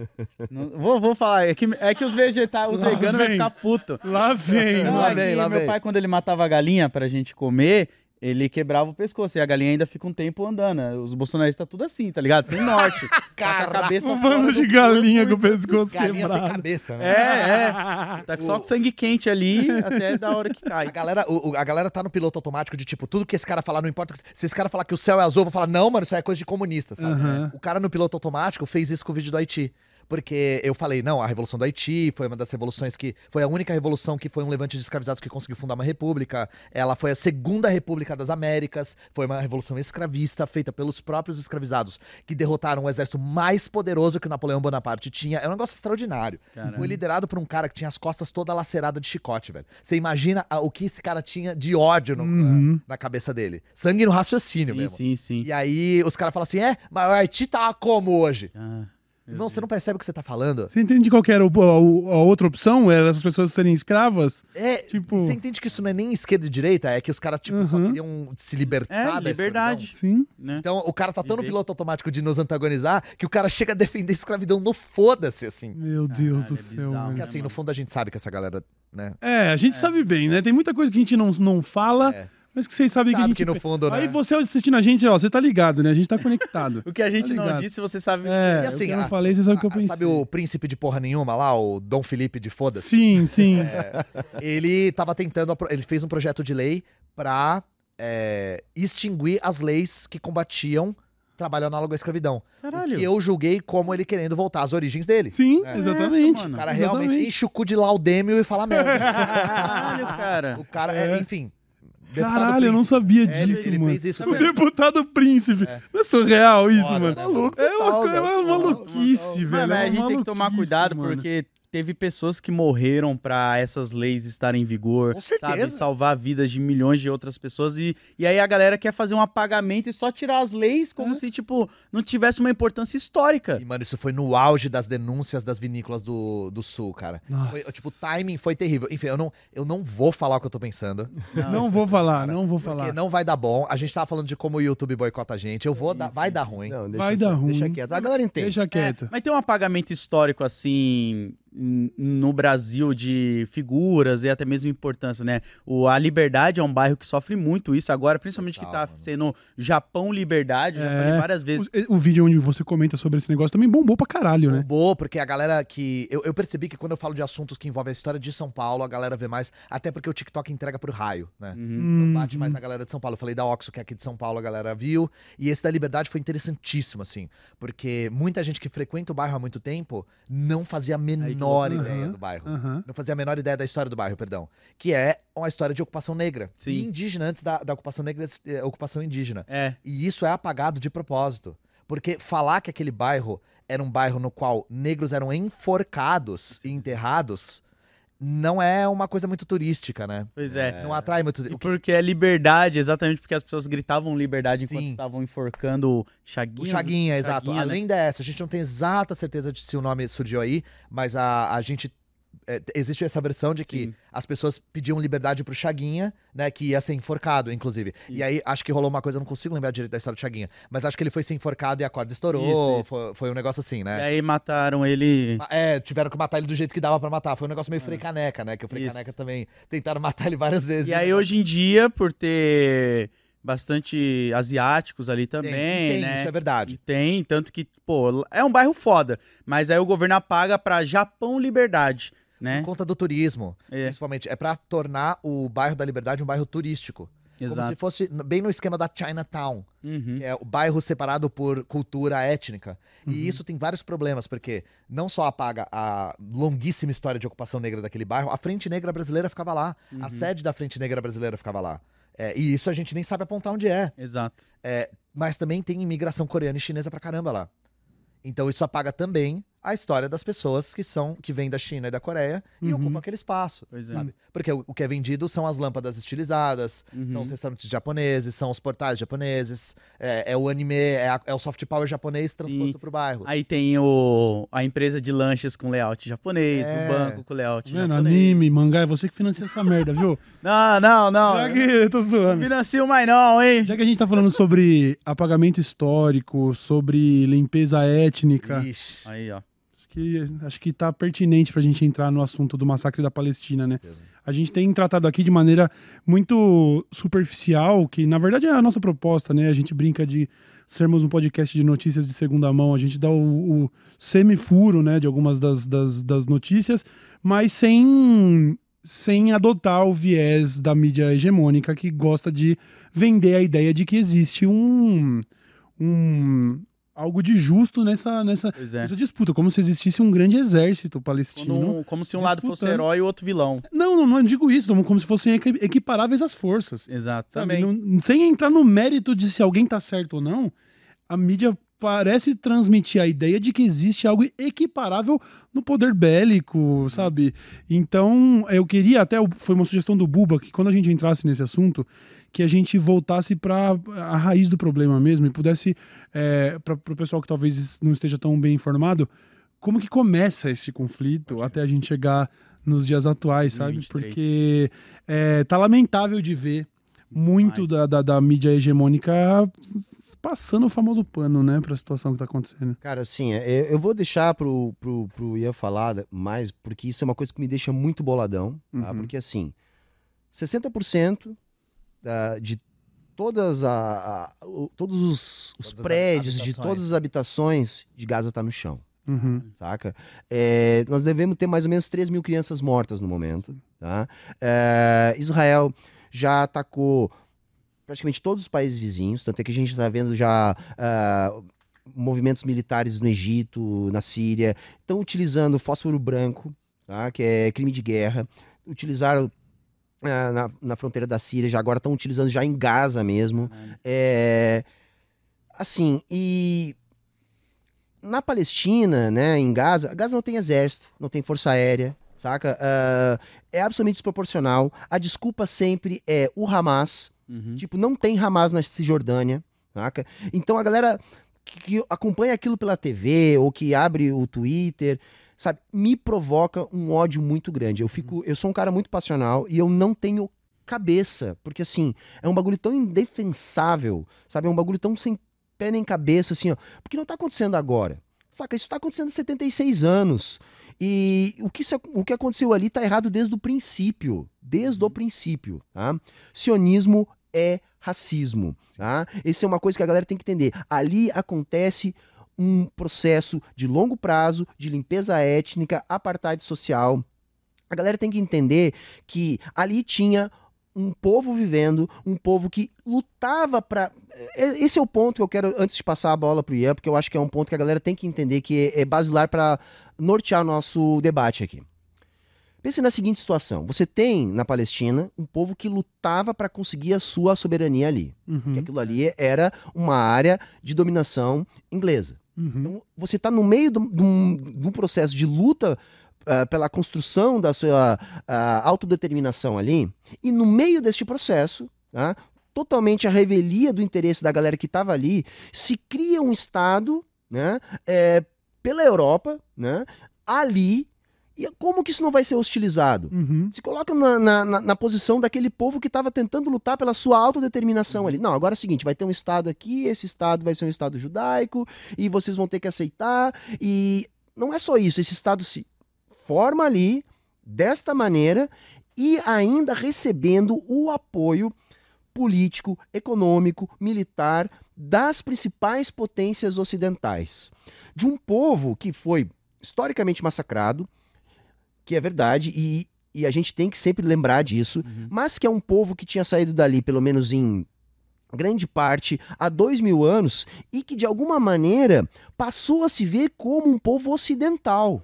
Uhum. Então, quando volta para ali, o que, que você tem? Você tem um enclave ocidental apoiado pelas principais potências mundiais num local estratégico onde um povo estava ali lutando pela sua autodeterminação Uhum. ainda utilizando, embora não seja essa a raiz da história, mas hoje é utilizada aquela ideia bíblica e tal, da Terra, Terra Prometida. Né? O Ia vai explicar melhor isso, porque ele tá com tudo isso na ponta da língua, ele estudou pra caramba isso. É, sim.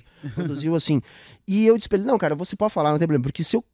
Eu primeiro, eu não tenho tanto isso na ponta da língua e eu tô muito indignado. E Tanto é que no Twitter eu não consigo mais olhar, cara. Uhum. É Porque tem triste, tanto mano. sionista ali no Twitter, assim, ó, que aquilo me sobe o sangue, e aí, assim, a vontade que eu tenho é só de xingar, eu vou tomar um ban daqui a pouco, Sim. saca? Porque, assim, tá rolando um genocídio. Se antes a gente podia falar com certeza limpeza étnica, hoje é mais do que isso. Sim. Hoje o que tá rolando ali é um genocídio. Não dá pra tratar de outro jeito, saca? E, e parece que Israel pode tudo. Sim. Pode tudo. Não interessa se nós vamos explodir. Aqui nem aquela polêmica da porra do hospital. Mano, Sim, tem mais de ridículo. 10 hospitais que já foram atacados, universidade, escola. Eu fico muito puto porque a galera agora dizer assim: ah, mas o Hamas Uhum. usa as pessoas como escudo humano. Puta merda, mano. Nós estamos falando de mais de 2 milhões de pessoas numa das áreas mais densamente povoadas do planeta. Não interessa. O que, qualquer bomba que cair lá vai matar geral. A galera fala o tempo todo daquele fake dos bebês degolados. Mas nós temos, se você rolar o feed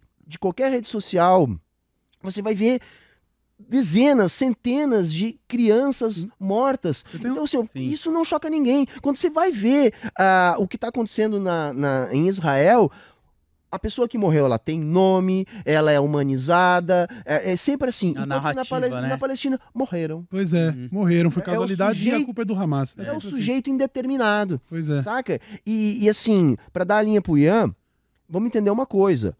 O Hamas é cria de Israel. Uhum.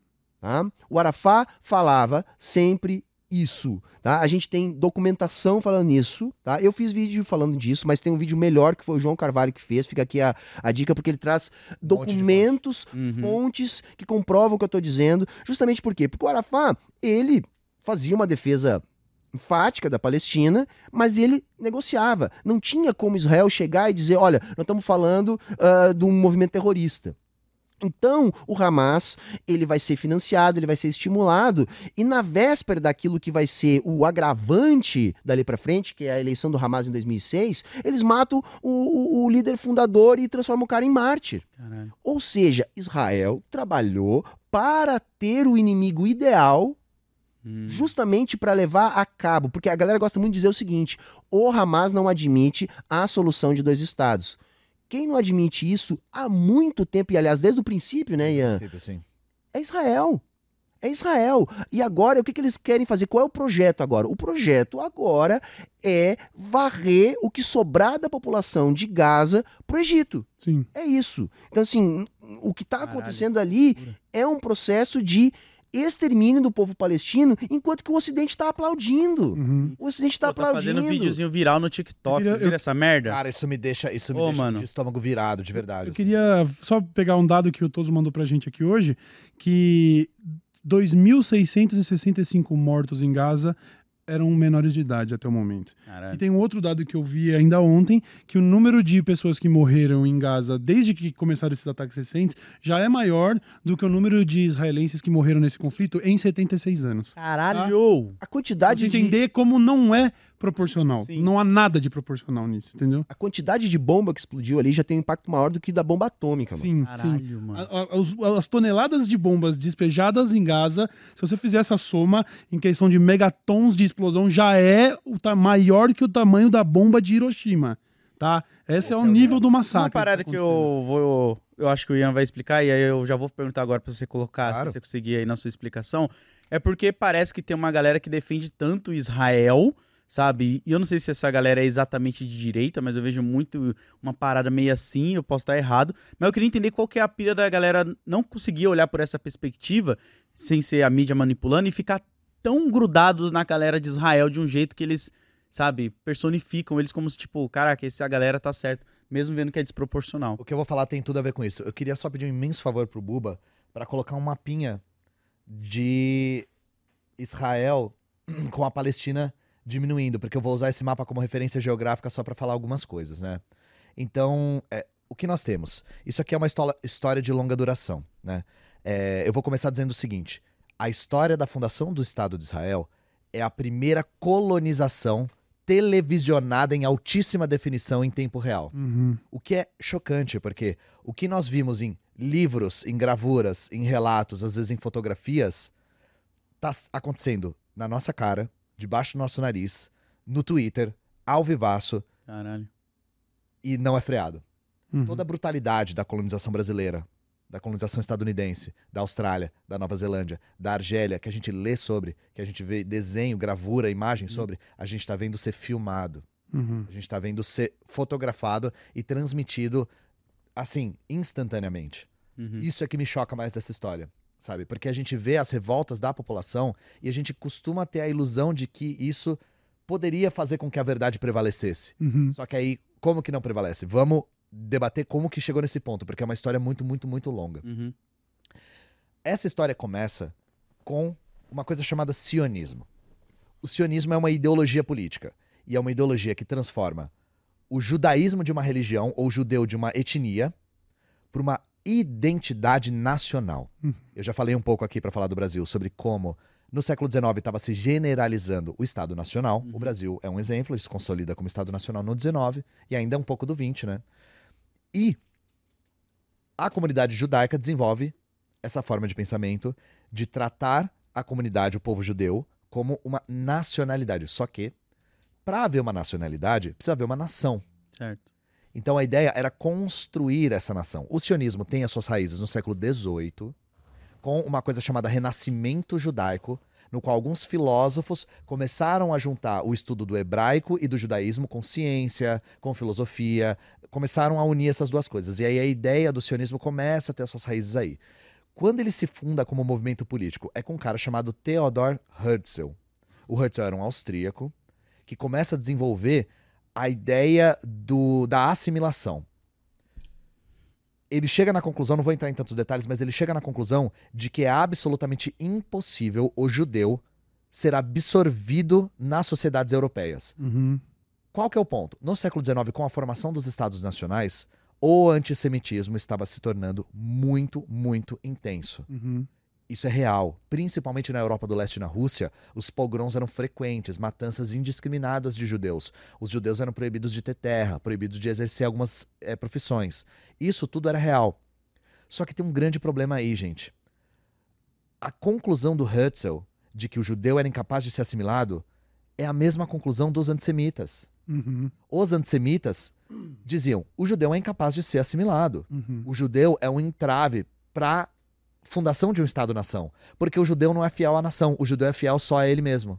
O judeu é fiel a outros judeus. Uhum. O Herzl, de uma certa forma, se torna linha auxiliar do antissemitismo. Sim. Porque ele fala: vocês têm razão, gente. Vocês antissemitas, vocês estão certos. A gente não consegue se assimilar. E, poxa, vocês conseguem ver como isso é perigoso? Uhum. Inclusive, o Herzl recebe uma imensa oposição. A galera chama ele de charlatão. Ele vai, obviamente, tentar apoio na Europa Ocidental de burgueses judeus para ter o financiamento para esse empreendimento. E eles falam: tu tá chapando. Uhum. Você tá chapando. Isso é uma ideia muito errada. Os ortodoxos se opõem a ele, porque dizem que isso é um projeto laicizante Uhum. e dizem que é heresia também. E aí é que tá. O Herzl era laico. Uhum. O Herzl baseava toda a teoria dele em história e não na Bíblia. Hum, Baseava toda a teoria dele em argumentos civilizatórios e não teológicos. Ele sonhava com uma Eretz Israel, a terra de Israel, que é o futuro Estado judeu, laico e europeu. Com a moralidade, a civiliza- civilização, ou a, o- a missão civilizatória europeia. Ele escreve, inclusive, algumas utopias de como seria Eretz Israel, e é assim que aparece. O, o, o cidadão de Eretz Israel seria o homem europeu laico. Uhum. E aí é que tá. Hoje em dia a gente tem esse vínculo indissociável do sionismo com a religião. Só que as origens do sionismo não são religiosas. Uhum. As origens do sionismo são 100% políticas. uhum. E são baseadas no colonialismo. Isso é que é importante da gente dizer. O sionismo é um movimento colonial, gente. É um movimento de colonização, tal qual foram os movimentos de colonização da França, da Alemanha, da, da- do Reino Unido. É, eles se assemelham nisso a nível do nível de semelhança de que eles costumam se inspirar nesses movimentos. Uhum. E, inclusive, ele era tão colonial que essa profecia de que a Palestina era a Terra Santa nem aparece no começo, porque a proposta do Herzl era fazer na Patagônia, em Uganda, nos Estados Unidos. Palestina não é o primeiro. Sim. A Palestina não é o, o único lugar que se planeja construir Eretz Israel, a terra de Israel. Uhum. Depois que o Herzl morre em 1904, aí sim a Palestina se torna o único lugar. Mas as origens do sionismo político não são essas. Uhum. Então vocês entendem como a empresa colonial, o nacionalismo burguês europeu é muito mais importante e relevante do que profecias judaicas e Sim, teologia sim, e estudos da Bíblia? Essa é a origem da questão. O sionismo é fundado na empresa colonial e no nacionalismo burguês europeu e, por conseguinte, é profundamente racista. Tal qual foi o colonialismo francês, tal qual foi o colonialismo britânico. Sim. Ele tem as mesmas bases ideológicas. Porque aí que tá, quando o Herzl vai conversar com os chanceleres europeus, ele usa um discurso de que os judeus eram ocidentais, já não são orientais há muito tempo, Uhum. e eram um povo elevado e civilizado que iria, citação do Herzl, limpar aquele canto infecto do mundo, se Meu referindo à Palestina. Infecto do quê? Infecto de árabes, gente. Uhum. Das pessoas que estavam lá. Das- Exato, eles dizem, os judeus saíram e aquele canto está infectado. com árabes. E aí eu vou entrar num- numa seara que eu nem falei nos meus, nos meus vídeos, que eu fui ler sobre isso depois. Só um complemento. Claro.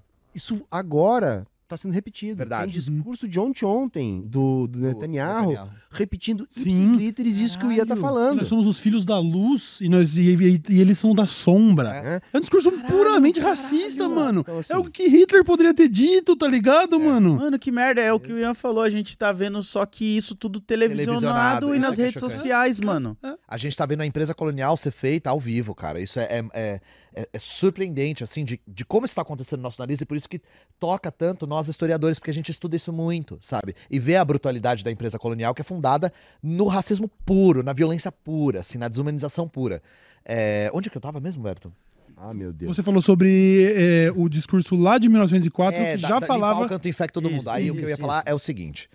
é, um dos argumentos, que é um argumento que a gente não vai entrar no debate se ele é válido ou não, mas um dos argumentos é de que os povos judaicos são indígenas da Palestina. Hum, Se você fizer um traço genético, os judeus da Europa são descendentes dos povos da Palestina? Sim, uhum. isso não dá pra negar. Só que sabe quem também é indígena da Palestina? Os árabes. Hum. Aqueles povos arabizados e beduínos também são indígenas. E eu tô dizendo isso baseado em quê? Baseado no direito internacional. Porque a definição do direito internacional do que é povo indígena abarca também os povos árabes da Palestina. Uhum. Então, beleza, os judeus são indígenas daquela região? Pode ser que sim.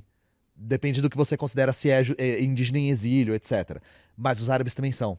Então, esse argumento de que são povos autóctones repovoando a, a, a, a região, isso se aplica também aos árabes. Os árabes também teriam direito sobre aquele território por serem povos indígenas, tá? Uhum. Esse argumento aqui não é, não, não cabe isso. Eu não tô nem entrando no mérito de se esse argumento dos judeus é válido ou não. É para antes disso, tá? O que que acontece? A Palestina fazia parte do Império Turco Otomano Uhum. nessa época. Então a Palestina não tinha fronteiras definidas. Eram zonas administrativas do Império Turco Otomano. Depois da Primeira Guerra, o Império Turco Otomano se desfaz, o lado otomano perde a guerra, e os britânicos adquirem um mandato da Liga, das- Liga das Nações sobre aquele território. É nesse momento que eles desenham essa fronteira que vocês estão vendo. Sim. Essa fronteira que vocês estão vendo, que é a Ah, mesma fronteira. né? Primeiro aqui. Mas todas, todas são a mesma fronteira. A diferença é qual estado está dominando, né? Uhum. Essa fronteira é desenhada pelo colonialismo britânico. Certo. Inclusive, os sionistas fazem uma proposta antes dessa fronteira que é bem maior. Uhum. Mas aí, essa fronteira é de 1923.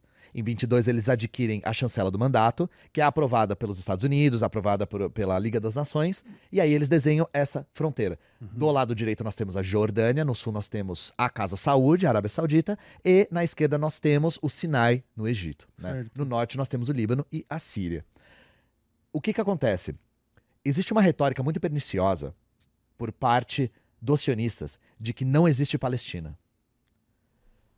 Gente, sabe qual Estado-nação existia antes de existir? Nenhum. Todo Nenhum. Estado-nação com fronteiras cartográficas, com fronteiras geométricas, é uma invenção pós-capitalista. Por que, que os Estados-nação têm tanto a ver com o desenvolvimento do capitalismo? Porque o capitalismo adquire forças produtivas que são capazes de explorar a terra no seu todo. Uhum. Nós precisamos de fronteiras geométricas determinadas por mapas administradas centralmente para que burgueses saibam até que território eles podem explorar sem entrar em choque com outros burgueses. Uhum. Exato. E esse choque não deixou de acontecer. O nome desse choque é Primeira Guerra Mundial. Uhum. O choque da Primeira Guerra Mundial foi a disputa por essa partilha do mundo, por fronteiras geométricas determinando qual lado seria de quem. Uhum. Então, essa fronteira geométrica só surge quando o capitalismo surge na Palestina. Ele começa a penetrar ainda depois da Guerra da Crimeia, no em meados do século XIX, durante o Império Turco Otomano, que estava tentando abrir concessões para a Europa para se sustentar, porque o Império Turco Otomano estava mal das pernas. Quando eles perdem de fato, aí o colonialismo britânico entra e leva esse novo modo de produção a todo vapor para extrair petróleo, para produzir laranja. A- A exportação de laranja na Palestina era muito importante nessa Uhum. época. 70% da receita deles era exportação de laranja, Caralho. controlado por empresas britânicas, né? Uhum. E aí eles desenham essa fronteira geométrica porque o capitalismo chega na região e isso se torna uma necessidade. Sim. Então, gente, essa terra era ocupada por povos autóctones, beduínos, árabes, pou- poucos judeus e poucos cristãos. E isso é mais do que o suficiente para dizer que aquilo configura um povo. Sim. O país só é fundado depois que o capitalismo chega. Sim. Qual Estado-nação existia antes de existir? Nenhum. Nenhum. O Estado de Israel existia antes de existir? Não, ele foi construído através do empreendedorismo, do, da- do empreendimento colonial. E a única vez que se teve possibilidade de ter um Estado multiétnico aí era nessa época. Exato. Porque ali tinha judeus. Tinha a galera lá, né? Claro, era a minoria, mas era um momento onde eles conviviam bem. Hum. O- o- a impossibilidade, hoje eu não acredito mais que isso seja possível. Mas isso, isso se configurou assim justamente depois de toda essa bagunça que eles fizeram. Sim. E aí o que que acontece? É, desde o do final do 19, desde 1882, é o marco inicial que é, é o que eles chamam de primeira aliá. Aliá significa ascensão, já prestem atenção na palavra, tá? Uhum. Uhum. Ascensão dos judeus que voltaram para sua terra prometida. Primeira aliá são os judeus que foram lá colonizar pela primeira vez. E o empreendimento era o seguinte: comprar a terra e expulsar os árabes. Era isso. Os documentos mostram que esses primeiros imigrantes foram muito bem recebidos pelos árabes. Os árabes acolheram, deram morada, ensinaram a cultivar a terra e foram expulsos. Nossa, mano. Tal qual os indígenas nos Estados Unidos, que Uhum. receberam os peregrinos, que eram refugiados protestantes, foram recebidos por lá, aprenderam a cultivar a terra e expulsaram os indígenas, mataram os indígenas depois. Uhum. Mesma coisa. Inclusive, como que se chama essa primeira aliá? Os indivíduos se autodenominavam peregrinos. Uhum. O mesmo nome que os peregrinos dos Estados Unidos. É uma referência direta, isso não é acidental.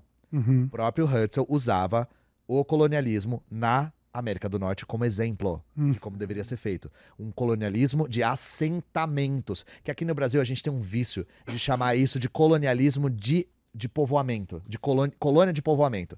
É, gente, isso é uma expressão que só é usada no Brasil, não é usada em nenhum outro lugar do mundo, tá? Certo. Porque colônia de povoamento dá a ilusão de que a colônia de povoamento não é colônia de exploração.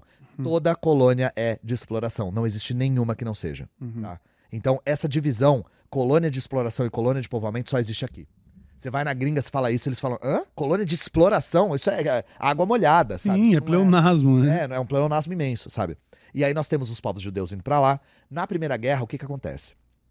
Os judeus já tinham conseguido o apoio da burguesia judaica. E isso dá uma força imensa de lobby deles, principalmente da família Rothschild, que é a família de banqueiros do Reino Unido. A Uhum. família Rothschild foi fundamental para o empreendimento sionista. O que, que acontece? Os sionistas começam a fazer lobby para tentar adquirir apoio internacional da fundação do seu Estado. Eles vão para os Estados Unidos e aí os Estados Unidos mandam uma comissão para estudar a Palestina. É fantástico, porque os Estados Unidos geram um relatório e no relatório tá assim: Mano, não faz isso, vai dar merda. Hum. Não façam um Estado lá. Vai dar muita briga, vai dar muita treta. Os Estados Unidos pegam o relatório e falam assim: foda-se esse relatório, a gente vai Caralho. apoiar mesmo assim. Então Uhum. existe esse relatório de 1918, que é na época do Caralho. Woodrow Wilson ainda. Só que no, no Reino Unido eles conseguem um grupo de lobby de, tão robusto, principalmente por conta dos Rothschild, que aí eles geram um documento que é fundamental pra gente entender essa história, que é a Declaração Balfour. Declaração Balfour é a declaração emitida pelo Arthur Balfour, que era, como o João Carvalho diz, o garoto de recado dos Rothschild, Uhum. e ele fala assim: o Reino Unido se compromete em garantir um lar para os judeus na Palestina, contanto que isso não afete o povo que lá já estava. A gente vai ver Hum. que isso não foi cumprido. Aham. Só metade Exatamente, disso foi né? cumprido. E isso é uma imensa vitória para os sionistas, porque os palestinos que já estavam lá, os, os árabes que estavam lá, não precisavam de um documento britânico falando vocês têm o direito de estar aí. Uhum. Eles já estavam lá. É. Quem precisava de chancela eram os novos, os que Sim. tinham acabado de chegar, né? Como isso se desenvolve? Até 1947, nós temos uma coisa chamada mandato britânico, que é um mandato do Reino Unido sob o território da Palestina. Na prática, era uma colônia, tá? E os britânicos são responsáveis por facilitar muito o colonialismo sionista. Eles facilitam a entrada, eles permitem. Eu não vou falar as datas específicas, né? Mas eles permitem a formação de um exército que é a Haganah. Haganah significa defesa, e vocês vão ver o quão defensivo era esse né, Uhum. exército, né? Eles permitem a separação. Isso não existe em nenhuma outra colônia, gente. Eles permitem a separação do sistema educacional judeu Caralho. e britânico. Lembra que eu falei que é fundamental para a fundação de um Estado-nação a escola, para ensinar para aquelas crianças que elas fazem parte de uma nação? Sim. a gente tem já gerações e gerações de gerações de judeus que aprendem que aquela terra é deles de direito, que os árabes são Nossa, inferiores, criando ódio. criando ódio. É assim, e aí, Lodi, é aí que vem a questão que você falou de como, como que existe tanta desumanização. Você imagina gerações desde, sabe quando que foi a separação? 1923. Nossa. Eles começam a criar escolas E escolas assim, escolas nacionais, escolas é, de é, agricultura para povoar o território, para ensinar as pessoas a cultivarem a terra e ocuparem aquele espaço. Nenhuma outra colônia tinha esse direito. As escolas eram coloniais, eram controladas pela potência colonial. Caralho, isso mostra o poder da, da história e da educação em cima das pessoas, porque elas cresceram acreditando que aquela terra são delas e que, tipo, aquelas outras pessoas tinham que sair dali pra gente poder ter a nossa terra prometida. Tem um livro que só estuda, desculpa te interromper, Humberto. Tem um livro que só estuda os currículos escolares no, em Israel. E é assim, eles aprendem que aquele território estava vazio. Que Nossa. aquelas pessoas não estavam lá. E que, se estavam lá, eram beduínos que não têm apego à terra e que podem ir para qualquer lugar. E que aqueles árabes que restaram, por serem árabes, po- podem estar em qualquer país árabe. A árabe é árabe. A árabe pode estar na Jordânia, na, na- na, eh, no Egito, na Arábia Saudita. Foda-se, árabe pode estar em qualquer lugar Pode árabe. pegar as coisas dele e meter o pé. É, porque é assim que funciona, né? E isso aí que você falou, é uma coisa que de repente é importante a gente lembrar, porque a galera acha muito que história é uma coisa que discute o passado. É, história discute Não é. A, a história está em disputa no presente. Esse é o grande lance. Por quê? Porque a partir do momento que você tem uma visão X ou Y da história, você vai ter uma postura no presente. Então é por isso que se constrói visões da história para justificar alternativas políticas do presente. E o que acontece em Israel é um exemplo perfeito disso. Então a galera tem que entender isso. Nós também temos que disputar a história, porque a direita continua disputando. Aqui no Brasil a gente tem atualmente, por exemplo, Brasil Paralelo. É. O que, que é o Brasil Paralelo? É um grupo de direita altamente financiado que entrou com toda a força para disputar a história, Sim, para mudar, na verdade, o futuro. exato. E aí é que tá. é, eles sabiam disso. Sabiam a importância da formação ideológica. Então eles formam um exército paramilitar, permitido pelos britânicos, formam uma escola, separam a economia. Eles fazem. Em 29, eles fazem uma cisão da economia. E assim, a economia dos assentamentos judeus é separada da economia do, da- dos assentamentos árabes. Por quê? Eles estavam começando a criar um Estado paralelo. Eles Uhum. criaram um Estado dentro do Estado. Eles criam um governo paralelo, que tem várias frentes. Eles criam a agência judaica que financia os assentamentos e, e dá crédito barato e ajuda com o equipamento e tal. Eles verdadeiramente criam um Estado antes do Estado. E os britânicos apoiando. Apoiaram e apoiaram muito. E o que, que acontece? Nós temos três grandes revoltas nesse período do mandato: 1920, 1929 e 1936. Todas as vezes que acontece uma revolta, os britânicos mandavam uma comissão para analisar o motivo da revolta. Até hoje, nas escolas, nos currículos, o motivo dessas revoltas é transmitido para os alunos como sendo antissemitismo. Os Uhum. judeus estavam indo para lá, os árabes estavam se revoltando porque eles odiavam os judeus. Todos os relatórios britânicos apontam o seguinte: as causas são políticas. A causa, a causa das revoltas. E elas foram ficando piores com o tempo, né? A É. causa das revoltas é a deterioração da qualidade de vida dos camponeses árabes. Uhum. Todos apresentam isso. Por quê?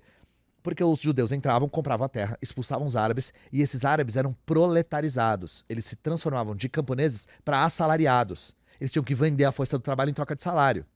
Já no começo da década de 30, 1930, 30% de todos os árabes eram assalariados. Caralho. Isso não era verdade antes. A maior parte era camponês e trabalhava em terras comunais, que era, era um sistema rotativo de terra comunal, que era uma família trabalha numa terra do outro, que trabalha do outro, que trabalha Uhum. do outro, e aí todo mundo meio que se ajuda, assim. Sim. Que é um sistema que tentou ser proibido pelo, pelo Império Otomano, mas eles continuaram praticando porque o Império Otomano não tinha grana pra ficar fisca- fiscalizando, tá ligado? Uhum.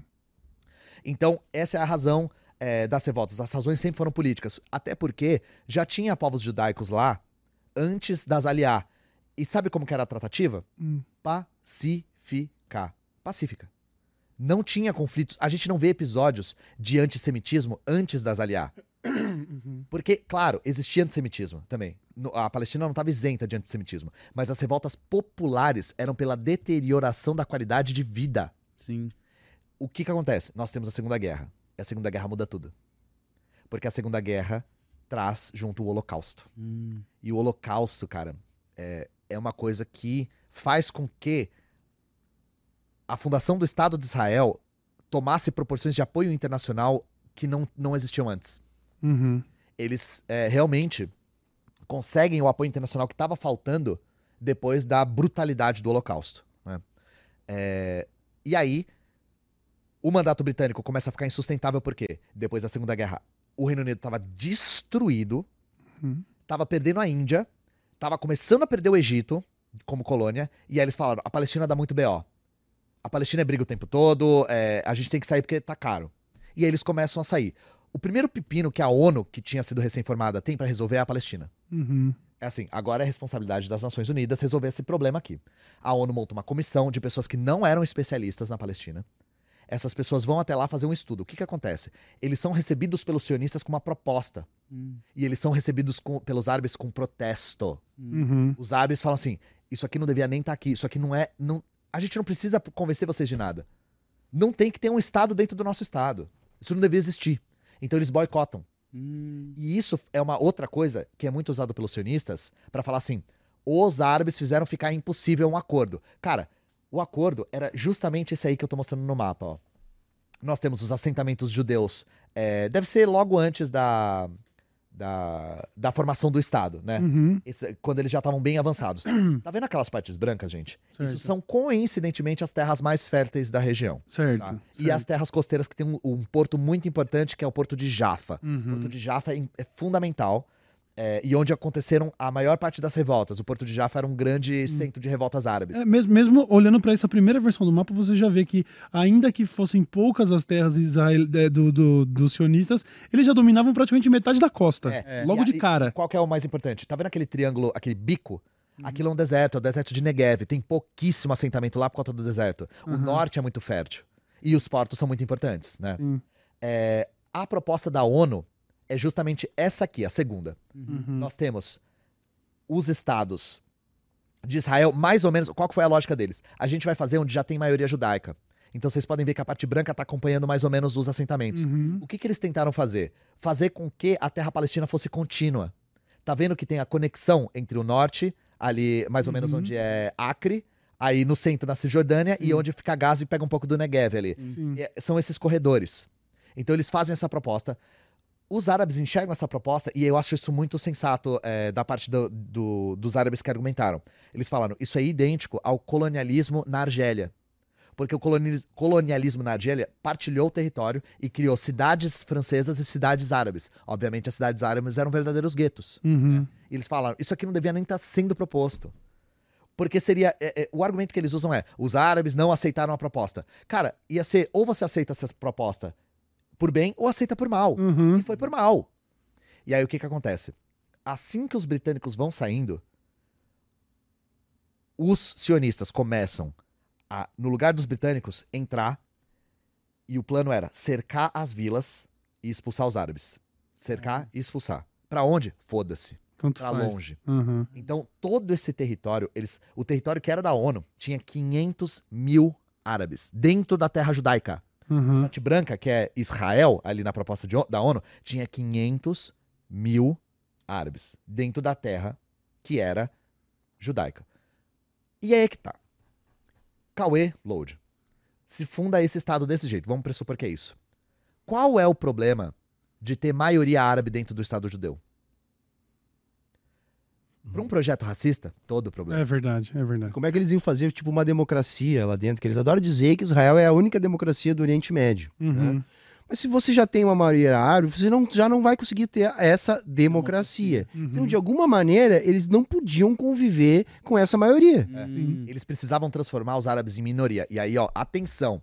Eles fazem isso e eles dizem que é pra conter o, abre aspas, risco demográfico. Risco demográfico. O que, que é risco demográfico? É o risco de ter árabe demais aqui Uhum. e de fuder com nós. Caralho. Então a ideia é transformar os árabes em minoria. Eles iam passando e iam tirando as pessoas. Eles executam uma coisa chamada Plano Dalit, ou Plano D, que era um plano que a Haganah recebia uma lista. Cada brigada da Haganah recebia uma lista de vilas que tinha que ocupar com instruções. Quem são as pessoas? Qual é a relação delas com o sionismo? O que, que- quanto que produz aquela vila? Caralho. E se é pra destruir ou não a vila. E a orientação é assim: cerca por três lados e empurra pelo quarto. Se resistir, mata. Se for muito civil resistindo, mete num caminhão e manda pra Cisjordânia. Hum. Caralho, mano, que merda. Quando eles começam a fazer isso, acontecem algumas coisas. A primeira é: a Jordânia entra na Cisjordânia. Imediatamente. Mas não é pra proteger os palestinos. A Jordânia entra na Cisjordânia porque a Jordânia queria anexar a Cisjordânia. Certo. Há muito te- A Jordânia era uma monarquia, Uhum. na casa Hashemita. Eles queriam anexar aquele território, então eles invadem imediatamente. Sim. Depois, no final desse processo, o Egito entra em Gaza. O que que acontece, gente? Os sionistas tomam todo o território. Esse terceiro mapa que a gente está vendo Uhum. é o mapa logo depois da resolução da ONU sair. A Uhum. proposta era aqui. aquele da esquerda. O resultado foi aquele da, da direita. Lo- imediatamente. Mais, né? O que, que Uhum. acontece? Por que, que se preservou essa parte da direita, do terceiro mapa? Essa parte da direita é a Cisjordânia, aquilo Uhum. destacado é Jerusalém. Vou falar de Jerusalém já.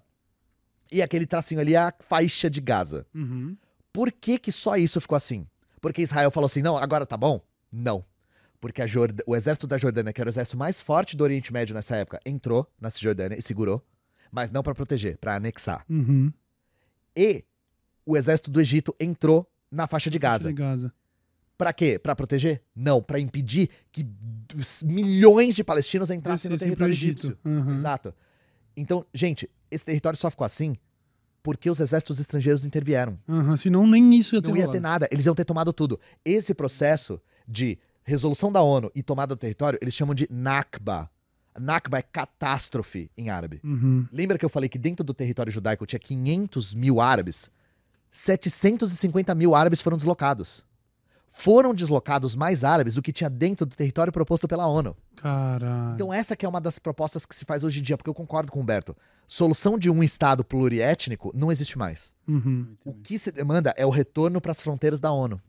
É, e não tem nem como Uhum. você esperar isso a- a- depois do ódio e Não dá sabe, mais, dos cara. ensinamentos de tudo que a. Não é como se, ó, brigamos, deu essa merda. também. Morreu a treta, É, vai, dá a mão é, aí. Vamos botar na camisa da amizade. Não, é. Gerações e gerações ensinadas a odiar. É, Porque o colonialismo, ele é violência pura. Ele só consegue ser tocado adiante quando você enxerga o outro como bicho. exato. Enxerga o outro como animal. É só assim. Você tem que enxergar o outro como sub-humano. Uhum. E é assim que os sionistas enxergam os árabes. Porque o que, que acontece também nesse período?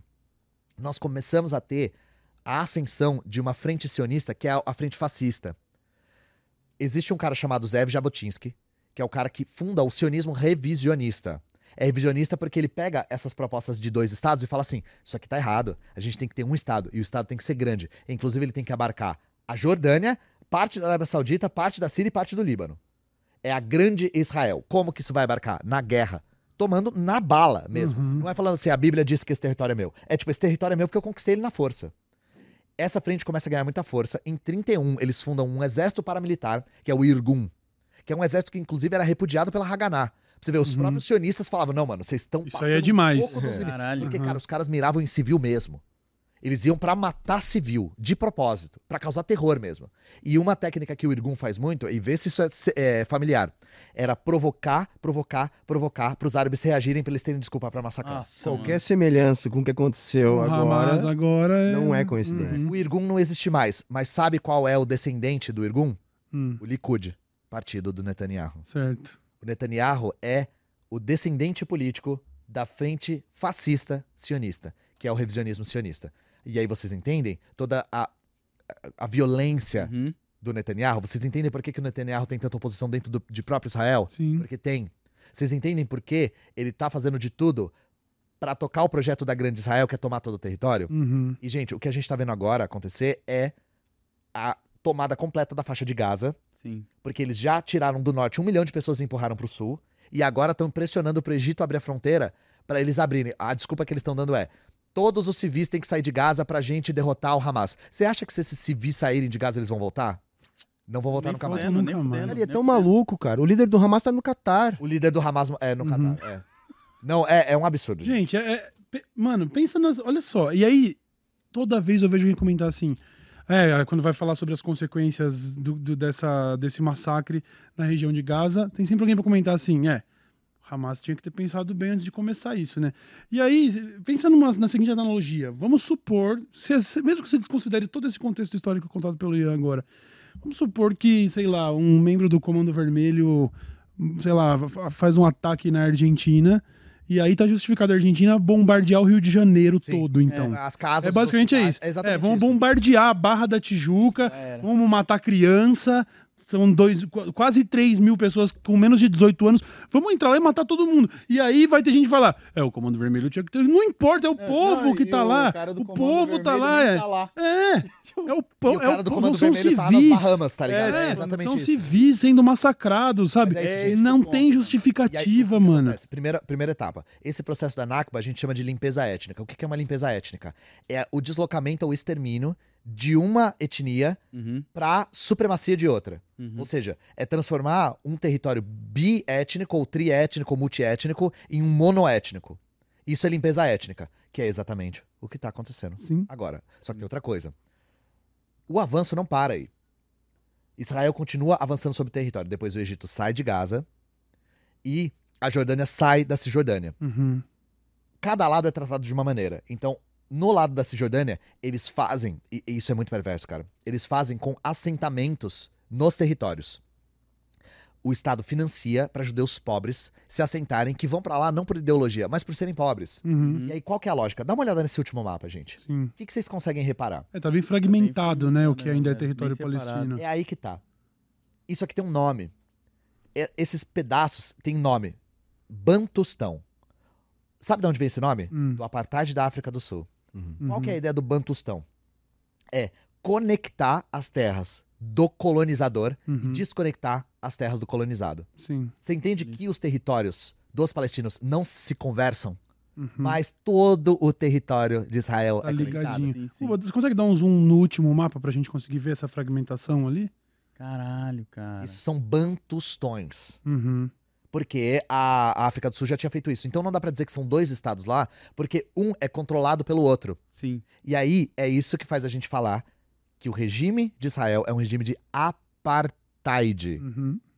Isso é dito por resoluções da ONU, da Anistia Internacional, do Human Rights Watch. Não é o Ian, não é o Humberto falando. Uhum. Por quê? Porque eles se configuram de forma que um grupo é controlado pelo outro Sim. e que os direitos são diferentes. Cara, eles falam o tempo todo que não pode ser apartheid de um jeito muito idiota, que é falando, não é idêntico à África do Sul. Claro que não é idêntico à África do Sul. A África do Sul é a África do Sul, cacete. É a mesma coisa que dizer que o Bolsonaro não é fascista porque não é idêntico à Itália. Uhum. Aqui não é a Itália, pô. Apartheid é. Apartheid é um regime. E apartheid é um regime que visa a supremacia jurídica de uma raça Uhum. sobre a outra e que tem políticas que mantenham esse regime no lugar. Isso é apartheid, tá? Uhum. Eu mencionei a África do Sul em algum lugar? Eu falei apartheid é a África do Sul? Não, Não. tá? Apartheid é um critério jurídico tipificado. Sim, sim. Uhum. Qual que é a questão? Nós temos mais ou menos 20% de árabes dentro de Israel, árabes muçulmanos dentro de Israel. Digamos assim, palest- cidadãos palestinos de Israel. Uhum. Israel é o único país do mundo que tem uma divisão entre cidadão e nacionalidade, cidadania e nacionalidade. Qualquer um pode ser cidadão, mas só judeu étnico pode ser nacional, pode Uhum. ter nacionalidade. Isso faz toda a diferença. Sim. Toda a diferença. Essa divisão é fundamental, porque Israel é um etnostado. Vocês entendem que pessoas de todo lugar do mundo que forem judeus têm o direito de imigrar e se tornarem é, de, de adquirirem nacionalidade, mas o cara que tá na faixa de Gaza não pode cruzar o muro. Caralho. Inclusive, o estado, esse Estado de Israel, ele convida judeus de outras partes Tô do assim o tempo mundo. todo. E, tipo, convida, pode ir lá. Se você for judeu, você pode ir lá. Eles vão pagar pra você ir. Vão te dar um. Aqui é, aqui é, nosso, aqui é nossa, nosso lugar, entendeu? Tipo, eles É, fazem. isso, né? financia Aí isso. Pensa quão bizarro é isso aí. Tipo, se você é um judeu de qualquer lugar do mundo, você pode viver lá. Tem mais Agora, direito do que o povo. palestino é. Não, Não pode. O palestino que já tava lá Já tava. não tem o direito de cruzar o muro da faixa de Gaza e falar, eu, eu quero ser cidadão agora. Uhum. Não, isso pode. tudo por essa parada de, tipo, a terra prometida. Total. Mas isso é porque não era retórica, o Lodi. primeiro lugar que eles tinham, né? Como você disse. Não era o primeiro lugar. É, é, eles cogitaram Uganda. Por que Uganda, né? Porque Uganda era colônia britânica. Eles estavam tendo muito apoio dos britânicos. Uhum. Então é tipo, ah, a gente pega essa. Não tem ninguém em Uganda. Foda-se os- a- galera que tava lá, né? Caralho. Também a Patagônia. Não tinha ninguém, não tinha indígena na Patagônia. Foda-se Uhum. a Patagônia, né? É, E aí eles fazem esses bantustões justamente pra desconectar, pra dividir, pra conquistar. Sim. É isso. Jerusalém é diferente. Jerusalém tem 300 mil árabes palestinos. Jerusalém Oriental, né? Uhum. É, cara, Israel tá louca pra dominar toda, toda Jerusalém. E em Jerusalém, o que, que eles fazem? Na Jerusalém Oriental, os palestinos têm o direito de residência. Só que pra, você tem que primeiro provar pra Israel, pra Israel, que você tem o direito de residência. Na sua terra, tá? Caralho. Apartheid é o nome disso. Como que eles. Qual que é o plano de expulsar as pessoas de lá?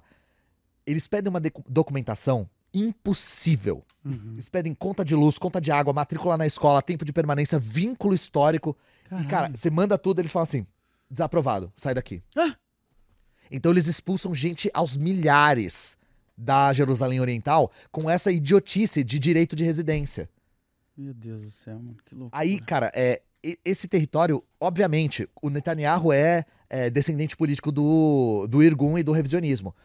O plano tá claro, eles querem tomar o território todo. Uhum. Uhum. É esse. E a gente tá vendo isso acontecer agora. Nós temos um regime de apartheid, isso não tá aberto pra discussão. Ah, eu esqueci de falar isso. Um argumento que os sionistas usam é: não tem como ser apartheid porque os árabes têm direito de votar aqui. Meu irmão, primeiro, vocês fizeram questão de fazer com que os árabes fossem minoria étnica. Ou seja, Sim. eles eram maioria, vocês expulsaram todo mundo e fizeram eles ser minoria. Pode votar à vontade, eles nunca vão conseguir É, construir maioria. não. Segundo, não é só isso. Existem 65 leis discriminando etnicamente árabes palestinos dentro do território de Israel. Gente, cê- vocês conseguem imaginar qualquer lugar do mundo fazendo isso? Caralho. Imagina se o Brasil tivesse leis discriminando etnicamente paraguaios. Uhum. Sim. Todo paraguaio. Boliviano, que a gente tem bastante imigração boliviana. Boliviano é outra legislação. Porque em todo lugar do mundo, se você adquire cidadania, você é cidadão. Lá não, você pode ser cidadão, mas você não tem a Se nacionalidade. você não for o judeu. você não Tem for as judeu. mesmas... Aham. Então lá, é isso que falam. Não existe. É é muito curioso isso. Não existe a nacionalidade israelita, israelense. Existe a nacionalidade judaica. Porque Uhum. ela é étnica, ela é racial. E aí, a maneira como eles configuram não é só o, o voto ser minoria, que é uma coisa que eles fazem questão. A maneira como eles configuram é o seguinte: você pode votar, mas nunca em plataformas que questionem a supremacia racial judaica. Ah, cara. O equivalente é: imagina que durante a escravidão o escravo pode votar, mas nunca contra a escravidão. Sim. Ele pode Uhum. votar, mas em nada que questione Nada. a escravidão. Exato. Exatamente a mesma Pra coisa. manter eles exatamente dentro do, pró- do sistema que tá Sim. ali. Uhum. Então dá uma fachada de democracia, Uhum. mas na prática é um apartheid. Nossa. E esse apartheid, agora a gente tá vendo um agravamento imenso desse apartheid, porque, foi como o Humberto falou, Israel conseguiu criar o inimigo perfeito. Vamos falar um pouco da resistência agora, se, se tiver tempo. Eu tô me estendendo muito. Nossa, não, imagina. Eu, eu tô achando do caralho. Ele disse que ele ia pa- não ia Uma parar de aula, falar. Não, pô. do Tamo cara- tendo uma aula aí, chat. Não, é, Deixa o tá like massa, aí, né? pô. Tá Deixa É verdade, like né? aí. Como é que tá de like aí, Bulbasauro? Tá bom, então demorou, então bora. Dá sempre dá. Tá show, tá show. Tá show, Achado. chat. A- chat. Ô, vamos lá aí, ó. Pô, bora lá, hein? A comunidade da Soberana tá em peso aí. Comunidade da Soberana, não deixa a gente na Vamos mão mano. o like aí, vamos lá, não custa nada, é menos de um segundo, botou ali e já era, hein? Já era. O, o que que acontece? É...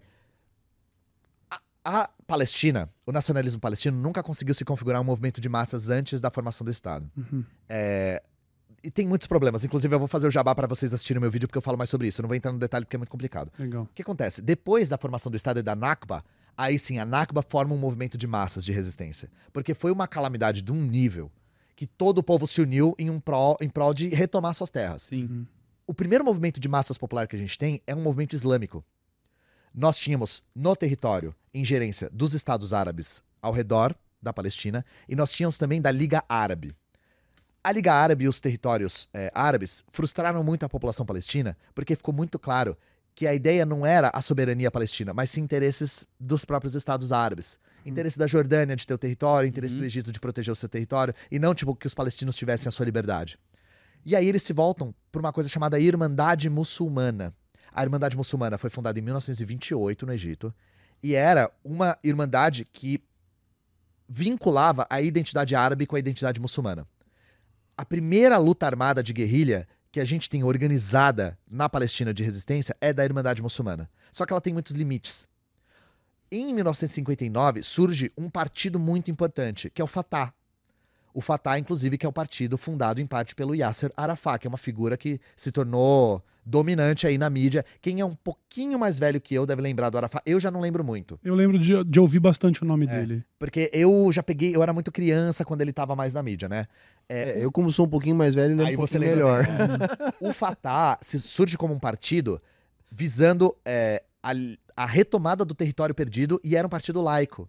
Hum. E uma coisa importante, os eh, sionistas sempre negaram desde o começo a identidade palestina, dizendo que não existe Palestina, não existem palestinos, que isso é uma invenção, que vocês são todos árabes, beduínos, que não tem identidade, que não tinha ninguém aqui, se tinha, não tem identidade. É isso. É, Não, isso é uma retórica que tá na escola, Lode. Uhum. A gente vê, inclusive, nas, a gente tem camaradas judeus que fazem parte da, da Soberana. E um camarada judeu, ele fez uma escola judaica que era sionista. E ele falou: Eu não lembro de ter ouvido a palavra Palestina. Hum. Eu ouvi árabe. E eu aprendi que não tinha ninguém nesse território. Até os meus 20 anos eu achava que o território não tinha ninguém. Ah, tava vazio lá, um Mas é, campo eles- grande o que, que de eles ensinam terra. na escola? Eles ensinam que a terra começou a ficar improdutiva e os árabes começaram a imigrar pra fora. E aí virou um grande deserto que só tinham beduínos em Ramala, assim, é, que existem beduínos ainda nesse território, que foram expulsos também, né? É, e aí os judeus é, eram em grande número e eram muito prósperos nas cidades, e enfim, a coisa já estava dada. Mentira, gente, tinha gente pra caramba lá, tinha meio milhão de árabes no século XIX. É, árabes muçulmanos autóctones, né? Indígenas, segundo o direito internacional, não é segundo o Ian Neves. Uhum. Então, nós temos a fundação do Fatah, que reforça muito a identidade palestina. E aí que vocês veem, gente, o, a Cafia. O Yasser Arafat nunca era É o visto. lenço aqui. É, Cafia. Hum. Cafia é o nome do lenço e não é só aquele lenço. Cafia é, é uma referência à cidade de Kufa, no Iraque. Porque a cidade de Kufa é uma cidade muito importante para a identidade árabe, etc. Uma cidade histórica, inclusive a cultura cúfica é, é fantástica, assim. É, e a cafia é o lenço que eles usavam, que o Yasser Arafat usava na cabeça, e se tornou símbolo internacional de apoio à Palestina, usado no pescoço como cachecol. Vocês vão ver muitas pessoas usando. Uma das pessoas que popularizou muito o uso da cafia é a Leila Khaled. Leila Khaled, guerrilheira da, do Partido Marxista-Leninista, inclusive, a FPLP. E aí o Fatah surge e começa a angariar muito apoio. Muito apoio. O Fatah, em 64, funda a Organização da Libertação Palestina, OLP, que era uma frente única de várias organizações lideradas pelo Fatah para libertação e retomada do território palestino.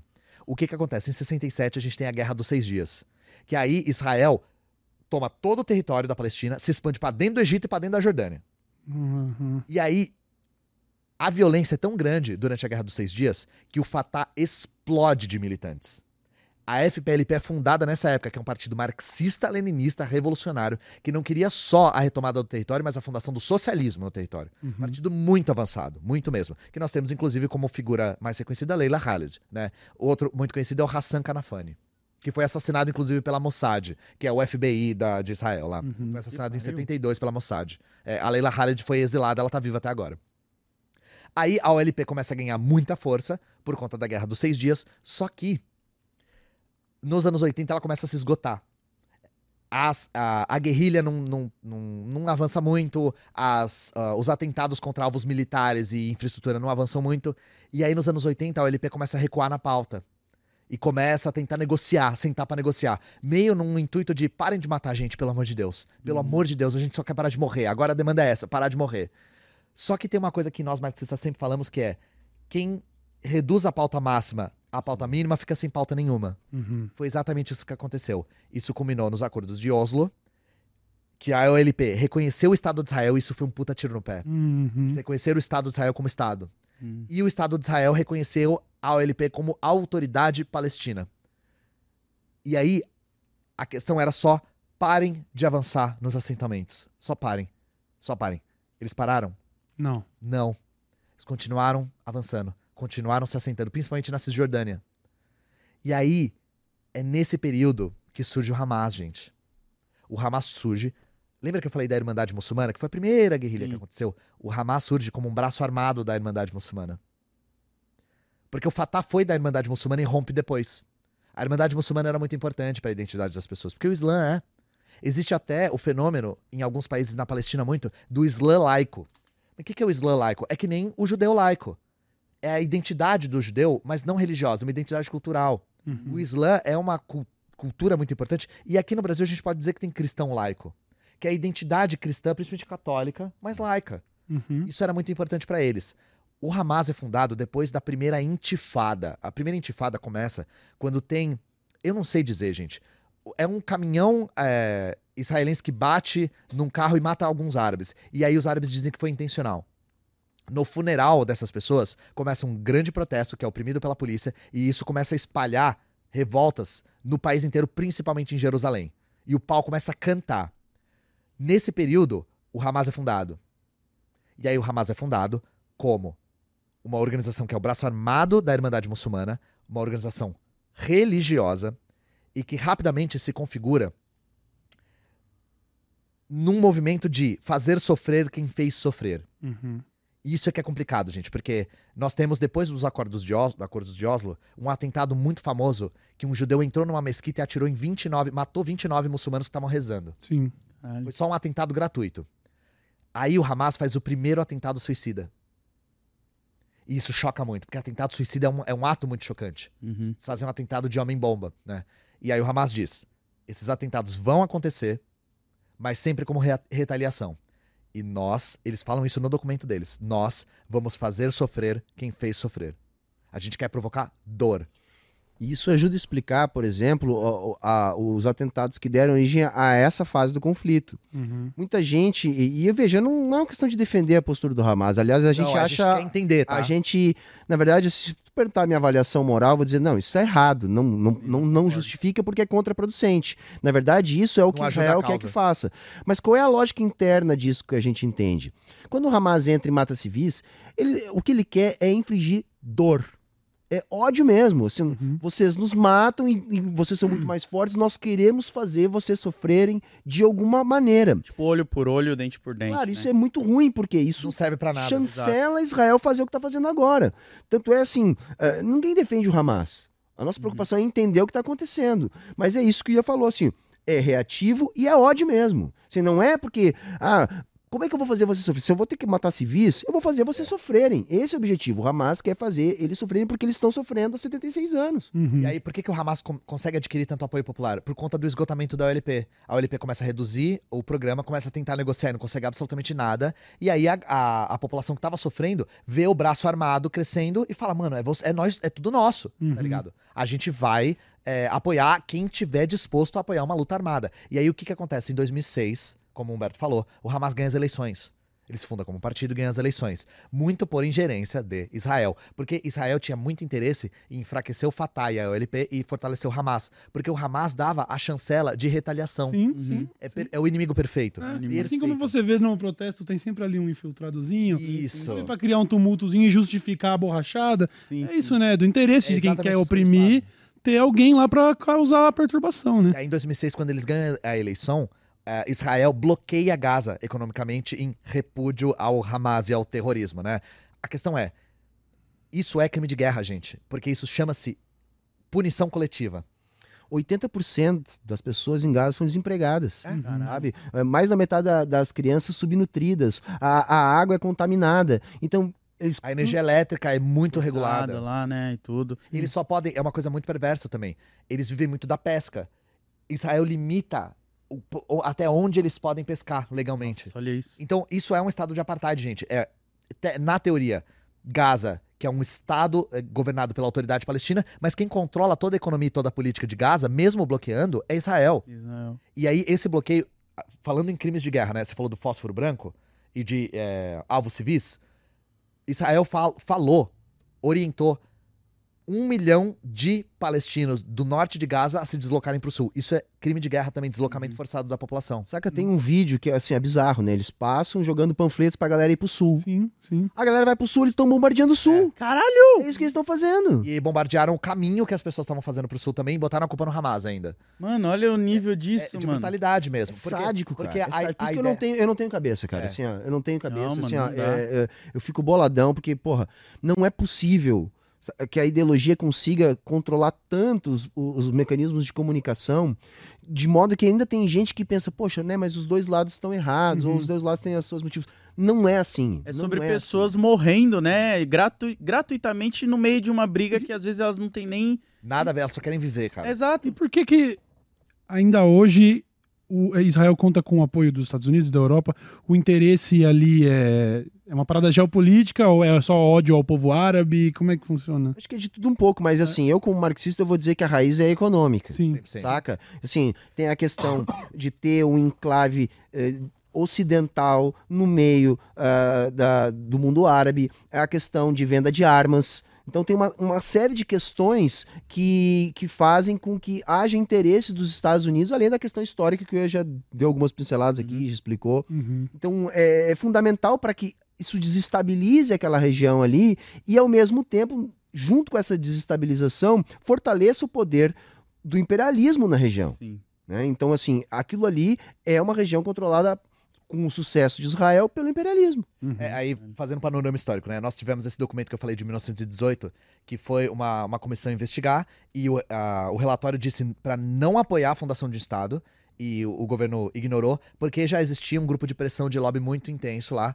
É, claro, nos Estados Unidos, né, não é crime se você chamar tudo de lobby, então, Uhum, enfim. uhum. É, na fundação do Estado de Israel, o apoio dos Estados Unidos foi fundamental. Não teria se formado se não tivesse o apoio dos Estados Unidos. E da União Soviética. A União Soviética também apoiou a fundação do Estado de Israel. Eu julgo que é um dos maiores erros históricos da União Soviética. Inclusive, eles fizeram autocrítica e começaram a apoiar a Palestina pra caramba depois. É, Os Estados Unidos apoia. Conforme o colonialismo britânico vai saindo, os Estados Unidos vai entrando.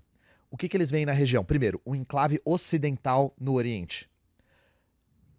Lembra que eu falei que o Herzl que tentava vender, Theodor Herzl, fundador do sionismo político, tentava vender para os chanceleres europeus a ideia de que aquilo era justo porque era um empreendimento europeu, ocidental, que os judeus não eram mais orientais, Uhum. que aquilo era pra fazer uma. Ele, ele fala, eu não vou conseguir me lembrar das palavras, mas ele me fala do tipo. Ele me fala uma coisa do tipo.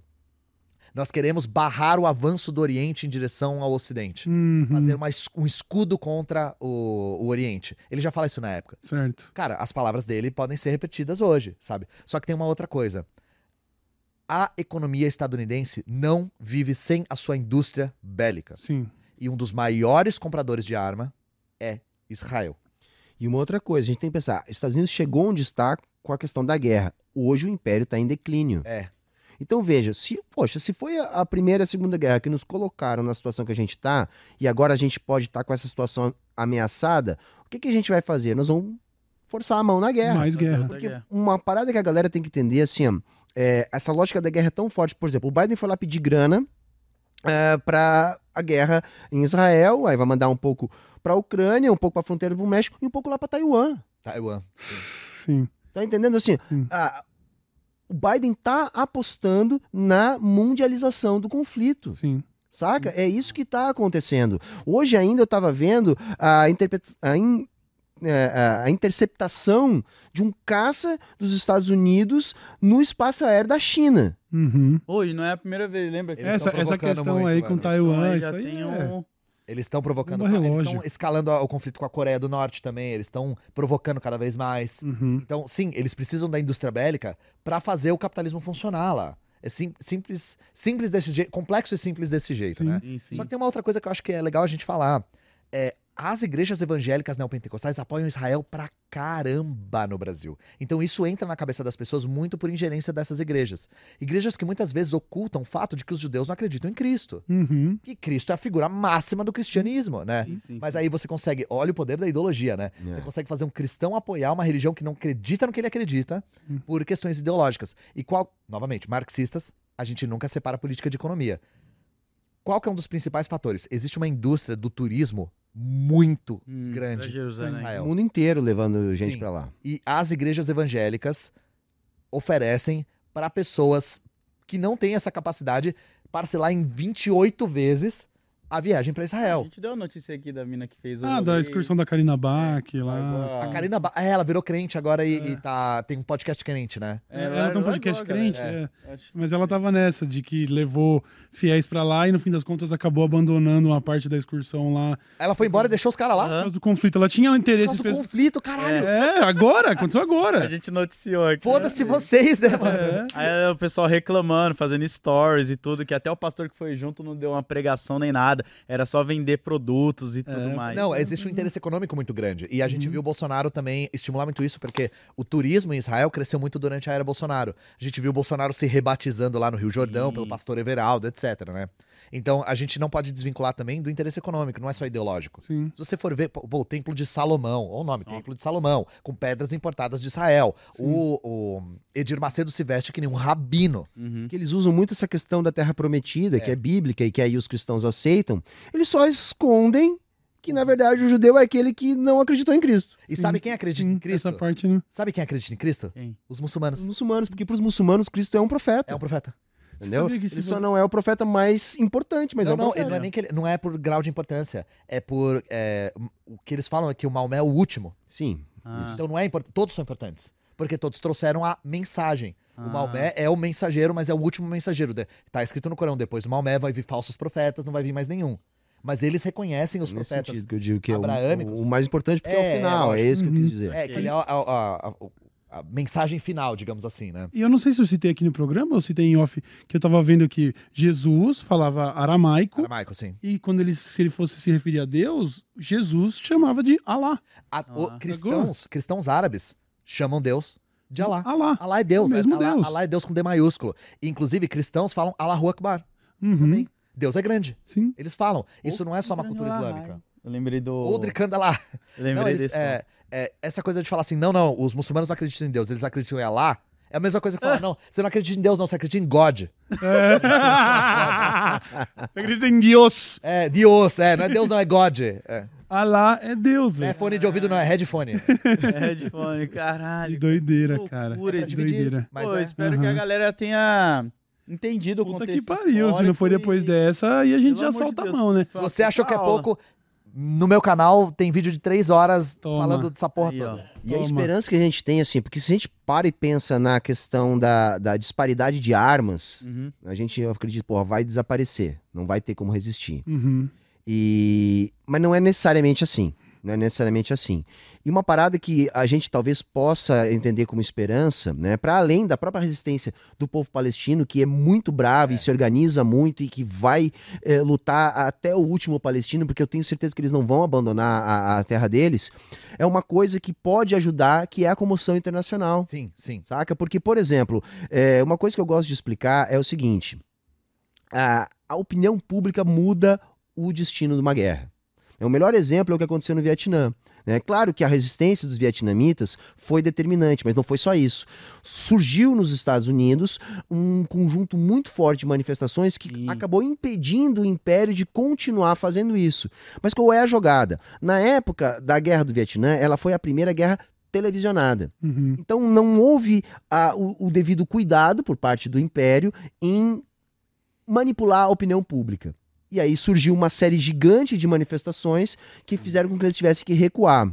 Quando a gente vai ter depois as guerras do Golfo, o Império já tinha entendido isso. Uhum. E aí o que, que eles fizeram? Toda a informação era absolutamente controlada a partir das agências de notícias que iam junto com soldados. Hoje isso ainda existe, só que hoje tem um fator diferente A internet. a internet, que É. embora também é controlada, a gente tá vendo conta cair, a gente tá vendo ah, alcance ser reduzido, mas de alguma maneira a informação vaza. Vaza. Sim. Vaza. E nessa de vazar a informação, essas coisas todas que o Ian falou, e que tem tanta gente boa falando também, chega nas pessoas. E isso tá fazendo estourar a manifestação em tudo que é lugar do mundo, porque a partir do momento que você entende o que tá acontecendo lá, é uma coisa que revolta demais a gente, as pessoas vão pra rua.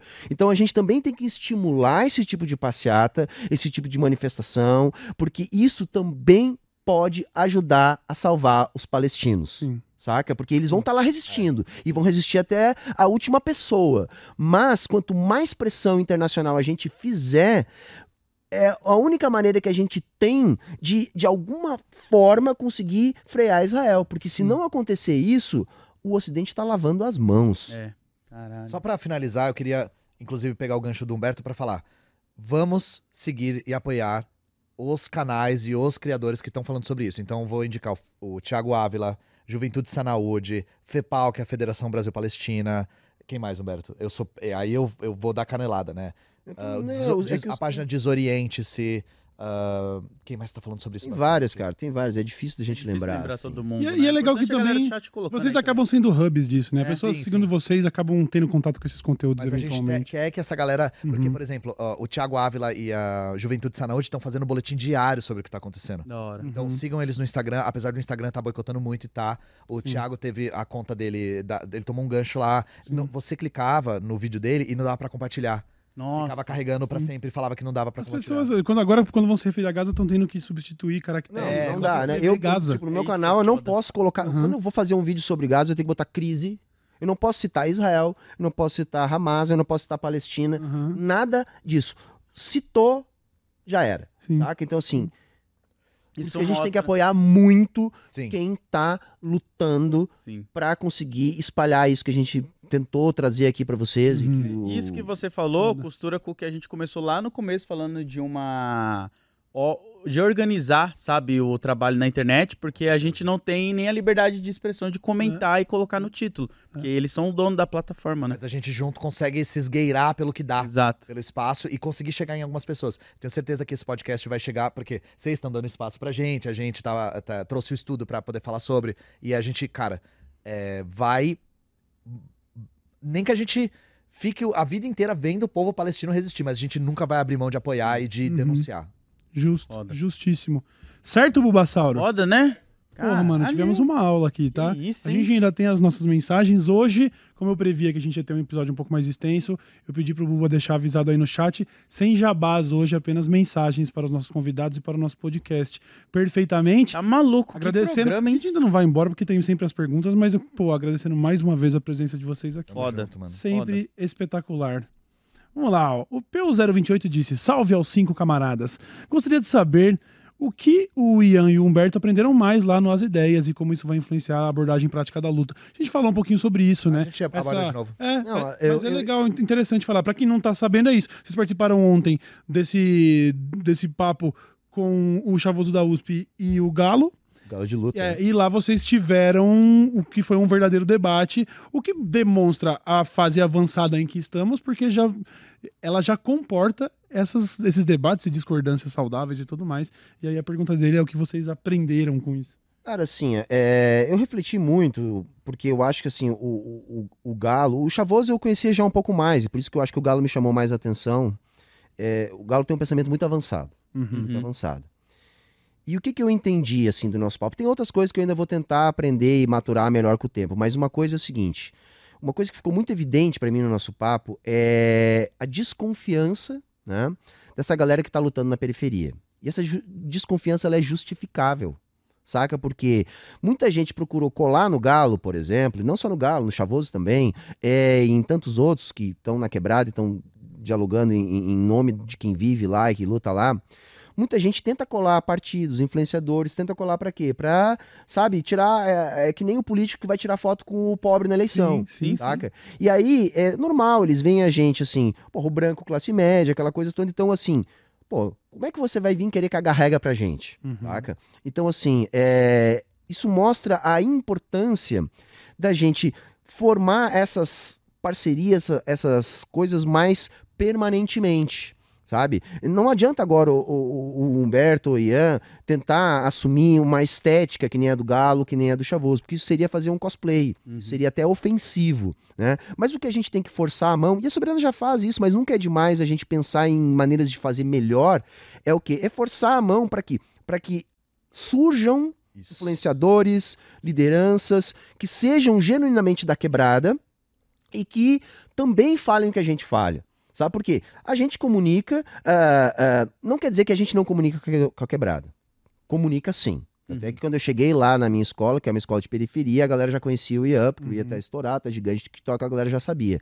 Mas a galera quer se enxergar também. Eu acho que eu entendi disso da- daquela discussão Sim, sim. ah, do Galo. A galera da quebrada quer também se enxergar, né? E, e ele, por exemplo, ele deixou muito claro isso, não, ele não, não se enxerga em nós.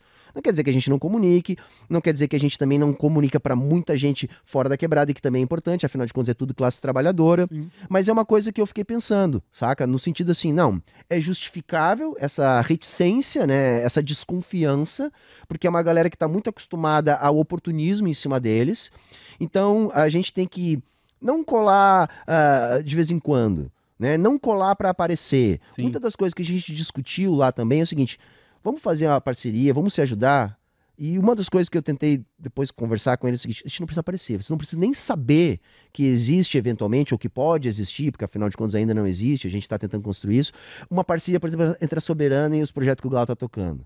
Para quê? Para que eles ganhem a confiança da gente, Uhum. sabe? Porque eles não nos enxerguem eh, como ah, alguém que não dialoga, que não fala. E eles têm razão de, de, de ver isso dessa maneira, sabe? Eles têm razão de nos enxergar dessa maneira, com essa desconfiança, com esse pé atrás, saca? Então, assim, eu aprendi que o quê? Bom, é natural essa desconfiança. Isso não é uma desconfiança do galo, do chavoso. Isso é uma desconfiança da galera da quebrada Uhum. quando vê o cara acadêmico, branco, classe média, etc., né? Tentando ir lá cagar regra pra eles e dizer como é que eles devem ser. né? Então, assim, é uma coisa que a gente vai trabalhar melhor. E a gente já faz, né? Uma das, uma das discussões no nosso congresso do ano passado era justamente essa. A Soberana ela era muito a radiografia da internet. Tá. Sudeste, Sul, eh, homem, branco, hétero, aquela coisa Uhum. toda, né? E aí, o que, que a gente pensou? Não, agora a gente tem que tentar ah, diversificar mais a cara da Soberana. A gente conseguiu, tanto é que hoje, por exemplo, a maioria da Soberana é mulher, Uhum. né? A gente já tem gente de fora do eixo sul-sudeste, então a, a Soberana está se diversificando, porque a gente está forçando a mão, mas não quer dizer que a gente não possa fazer mais. Sim. Saca? Porque também, claro, a gente não, ah, não, não pode sair colocando todo mundo pra dentro, porque afinal de contas, é, não tem que ser necessariamente já um marxista, leninista formado, até porque a gente trabalha muito com formação, mas tem alguns princípios que é necessário, mas a gente tem que forçar nesse sentido, de tentar deixar mais diversa a nossa galera, a gente já vem fazendo isso, mas nunca é demais a gente fazer mais. E outra, entender essa desconfiança da galera da quebrada eh, com a gente. Uhum. Porque é uma galera que está acostumada a, a ser utilizada de trampolim, a ser eh, vítima de oportunismo. Então, assim, gato escaldado tem medo de jogar fria. É, e só pra eu dar uns dois centavos, é aquela frase, né? A gente é tema de faculdade onde a gente nem pode entrar às vezes. E aí é muito doido, porque eu sofro muito isso, e o Galo também, e toda a galera, que acha que a gente é anti-intelectual quando a gente tá trazendo uma perspectiva que às vezes é mais de vivência e tá querendo tirar uma dúvida e tal. Os caras vão falar, ah, esse daí tá sendo anti-intelectual e não sei o quê. E, e é só pra atacar. A pessoa, ela não consegue ter esse diálogo. E eu fico feliz É de porque é você tão ter. maluco, cara. O Galo é um puta intelectual. Sim, Ele é- caralho. um Ele é o absurdo. perfeito exemplo do intelectual orgânico. Exatamente. Saca? Exatamente. Então, assim, mas assim, nós sabemos disso, mas como é que o Galo vai saber que nós sabemos disso? A partir da, da, da- da nossa estética, né, que nem ele se apegou muito, a, a partir. Então, assim, é justificável completamente essa, essa postura. E a gente tem que pensar, porra, como é que a gente muda essa percepção a respeito da gente. Então, eu acho que esse talvez tenha sido a, a- a principal coisa que eu aprendi. A necessidade de mudar a percepção da quebrada a respeito do nosso trabalho. Uhum. E aí nós vamos trabalhar nisso. Foda. E eu queria só complementar uma coisa rápida. É, não enxerguem o podcast de ontem como uma briga de egos, gente, por favor. Não foi. A gente tá tentando avançar no nosso projeto e no embate, no embate, no embate, a gente vai ter a superação, a supra-assunção e vai surgir algo melhor. Enxerguem dessa maneira, assistam dessa maneira com cabeça aberta e pensem em vocês mesmos, com o que vocês conseguem aprender com a nossa conversa. Eu acho que foi muito frutífero nesse aspecto. Pô, foi tá? da hora, porque geralmente num, num, num podcast que não tem muito como variar disso, a galera pergunta e a gente responde. Sim. Lá foi uma dinâmica completamente diferente, sabe? Foi uma troca, Troca. de ideias, Da de experiências, sabe? Assim, e não no sentido de atacar, sabe? A- A galera do chat até achou isso. Porque a galera às vezes. Mas né, isso aí eu vou jogar a culpa também em alguns influenciadores que gostam de esticar a treta dentro da própria esquerda. E aí fica nisso. treta, não, então eu tô falando, Treta não é. Da, treta da view, mano. É, da- entendeu? É isso que eu tô falando. Tipo, não que vocês tenham tretado, mas tem uma galera que vai querer colocar nessa perspectiva pra quê? Apontar defeitos, ficar falando, tá vendo como eles são isso, não sei. E não vai precisar disso, porque vocês tiveram uma conversa construtiva entre vocês ali. Eu tenho certeza que o Galo e Chavoso também aprenderam Sem alguma dúvida. Coisa. Até que o Galo foi lá, colocou no, no Twitter dele, também Aham. falou que aprendeu assim. Então, assim, a galera faz muito mais treta do que nós. Exato. Na, pra nós, na verdade, foi um papo foda pra caralho, sabe? Foi um, um papo assim, ó, diferente de Foi toda a dinâmica de é. podcast que a gente já foi, saca? E foi muito produtivo, a gente fez síntese no final da coisa. Mas antes de tu ter a síntese, tu tem a contradição. É. Uhum. Então, na verdade, foi isso que aconteceu ali, foi um processo dialético. Foda. Saca? A gente muito teve ali, a gente teve ali uma série de contradições sendo expostas, mas pra quem acompanhar todo o podcast, você vai ver que no final nós vamos fazendo sínteses, Uhum. saca? E eu acho que isso foi muito massa mesmo. Foda, foda. Lodi, posso pedir pra você ler isso enquanto eu mijo? Vai lá, vai lá, vai lá. Qual que é o que você parou aqui? Salve CBL, Ian e Humberto. A Soberana está com algum trabalho de base para atingir os praças das instituições militares? Recomendo o conteúdo do arroba soldado Zacarias, que consegue atingir a classe por ser um deles. Olha aí, hein? Fica a dica. Não, a gente não É. tem. Mas é, um, é, é uma coisa assim que falta pra gente, primeiro, antes de tudo, entender. A gente precisa estudar mais. Então, eu quisi- queria, inclusive, deixar a referência do Pedro Marim. O Pedro Marim é um estudioso, o, é, redator-chefe da revista Ópera. É, ele é um estudioso das Forças Armadas, ele tem livro publicado sobre isso. E a gente se baseia bastante nos estudos dele pra entender, mas acho a proposta muito importante. A gente viu como Uhum. as Forças Armadas foram completamente dominadas de cabo a rabo pelo pensamento da extrema-direita e nem da direita, né? Difícil conquistar a alta cúpula, mas os praças é, são sim disputáveis. Então, fala de novo o nome do, do camarada? É arroba soldado Zacarias. Soldado Zacarias, perfeito. vamos, vamos, vamos, vamos, vamos Zacarias. chegar lá É, e eu tava tendo uma conversa com os camaradas esses dias, como isso também entra pra outros âmbitos também. A galera do grafite, que é bem politizada, da pichação, sabe, dos quadrinhos. Tem vários nichos que é importante também ter essa A gente se representação comunicar. e né? se comunicar. Vamos lá, o Silvano manda aqui. Salve DLS, salve camaradas da Soberana. Ontem recebemos mais um golpe da democracia. Hum. Quase metade da taxação dos offshores foi perdoada de 15 para 8% em troca de ca- da caixa. É rir pra não chorar. Desfaz o L, abraço. Faz o L minúsculo. Faz o L pequenininho. Eu vou entrar nesse assunto melhor agora no próximo domingo, na minha, na minha live das 21, tá? Porque tudo isso que, que, que foi feito, por exemplo, a entrega da caixa, que a gente comentou aqui, Sim, é bizarro mesmo, está sendo justificado por parte do petismo, também não dá para generalizar, mas por parte do petismo está sendo justificada a partir da taxação de grandes fortunas. Mas não vamos entender uma coisa, essa vitória da taxação das grandes fortunas, ela passou tão folgado, porque não é bem assim. É, se- Uhum. é, luta de classes Não é... é bem assim, tá? Então, assim, é... é um morde a sopra. Não é um avanço que nem a gente achou que devia ser, tá? Mas eu vou explicar melhor no domingo, que eu vou ter um Show. pouco mais de tempo, pra, até para estudar, porque é uma coisa ainda que tá recente. Aonde? Aonde? Lá no meu canal, Humberto Matos, YouTube, 21 horas no domingo. Tô sempre lá. Foda. Perfeitamente. A, pe- a pergunta do Renan Serralho é interessante porque ela com certeza foi feita antes de, de um trecho que o Ian comentou que também me despertou a curiosidade. Ele diz: Fala CLBHI. Cauê. Gostaria que os convidados falassem sobre a afirmação feita pelo Walid Rabad que a União Soviética foi a favor da criação do Estado de Israel. E manda um salve pro meu truta Wagner e pra minha esposa Paula. Salve Wagner, salve Paula e, salva, e salve Renan. Tá É nóis. salvado. Então, sobre essa questão do apoio da União Soviética da- na criação do Estado de Israel. Então, primeiro, não é uma, uma ah, suposição, é um fato. A União Soviética não só apoiou a fundação do Estado de Israel depois da resolução da ONU, como foi determinante para que Israel fosse fundado. Inclusive, é, apoiou militarmente Israel a ser fundado. É, aí eu vou fazer a mesma resposta que eu fiz ontem, quando perguntaram a mesma coisa, que é eu não estudei o assunto. Não É, o que a tempo. gente sabe, só que foi um erro. E eles reconheceram o erro. Isso é. É. a gente sabe que foi um erro e que a União Soviética fez uma autocrítica e falou: "Ah, não devia existir esse negócio, é um genocídio, e passou a apoiar pro ré, até ela cair. Assim. Uhum.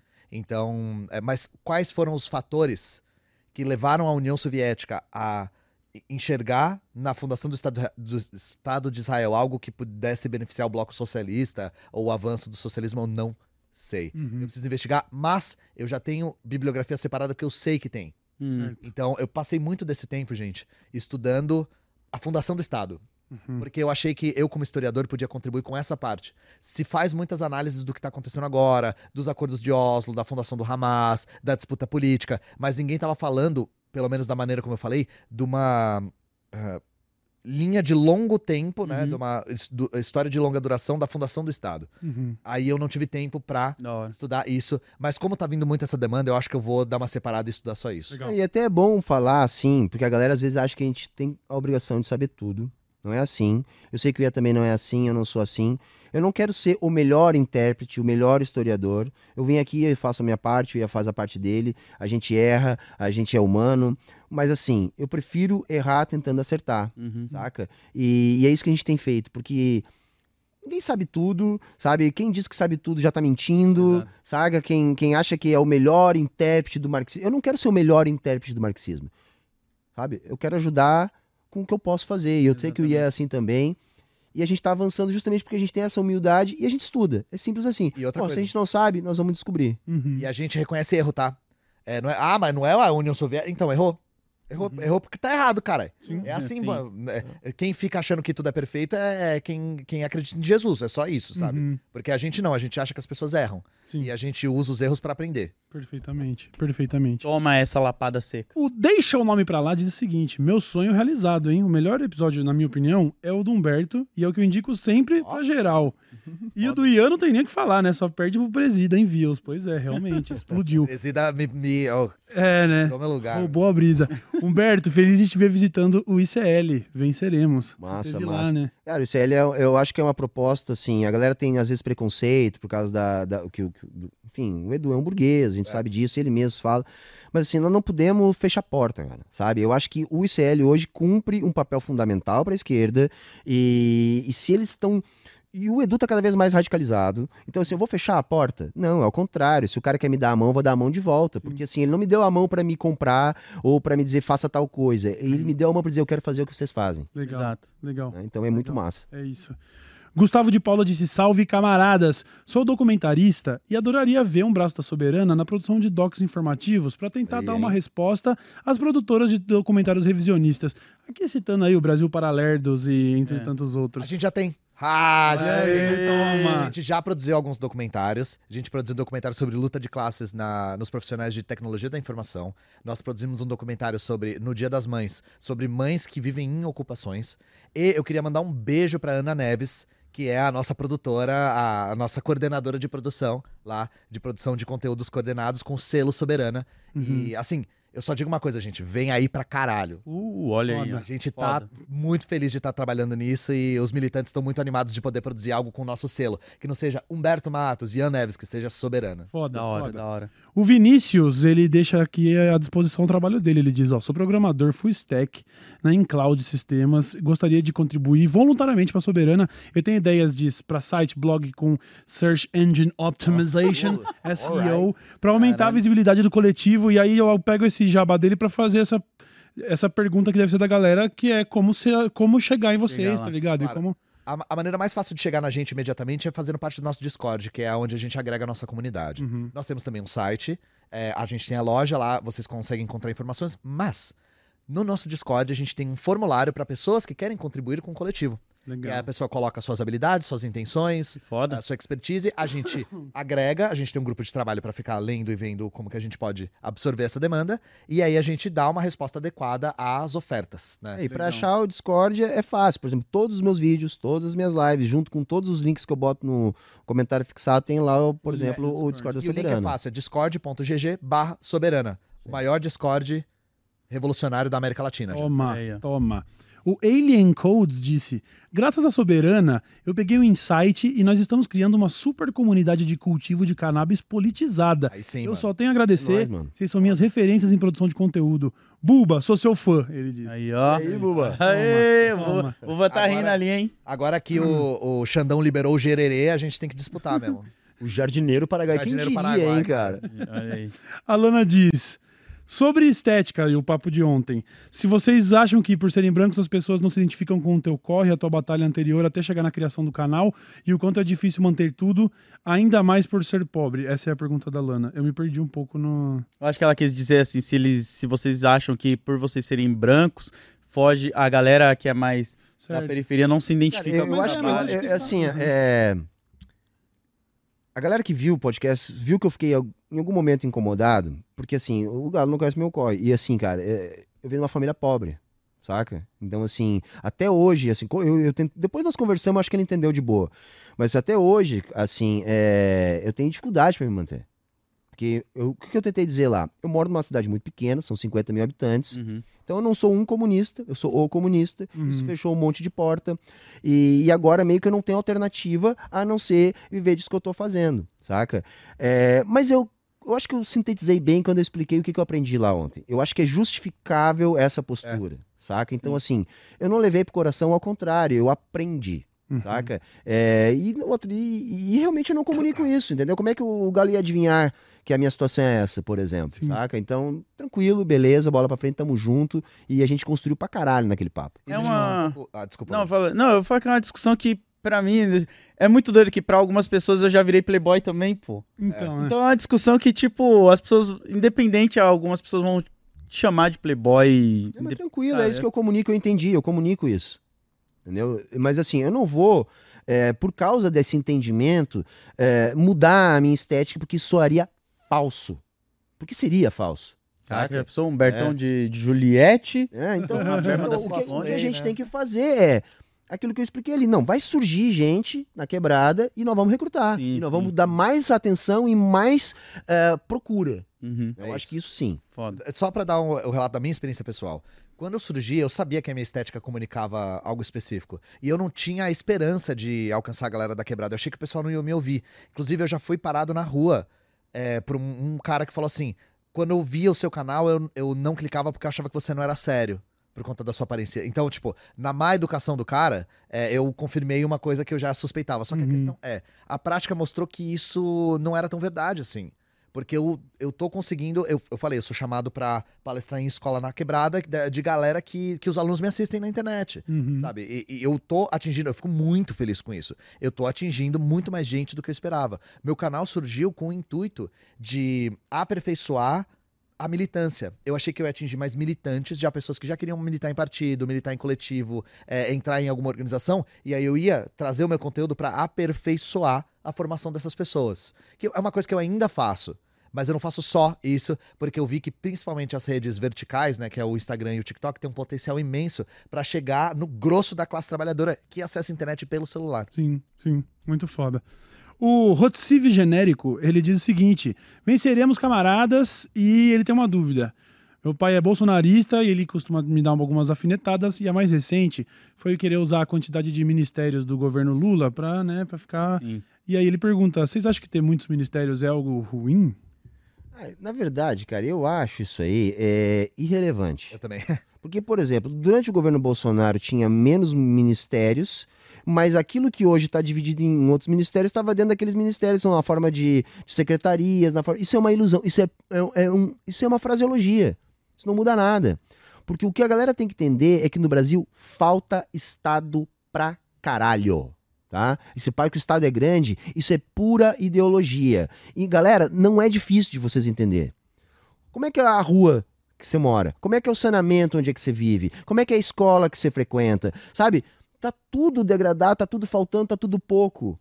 Saca? Então como é que tá sobrando Estado? Sabe? Se a gente olha o número de, de, de funcionários públicos por habitante, a gente tá muito abaixo da média. Então como que tá faltando Estado? Saca? Então a galera cai muito nisso por causa da ideologia, mas o nosso papel é justamente desmentir isso, saca? Por exemplo, outra coisa que dizem, ah, porque o funcionalismo é pesado, é inchado, é super salários.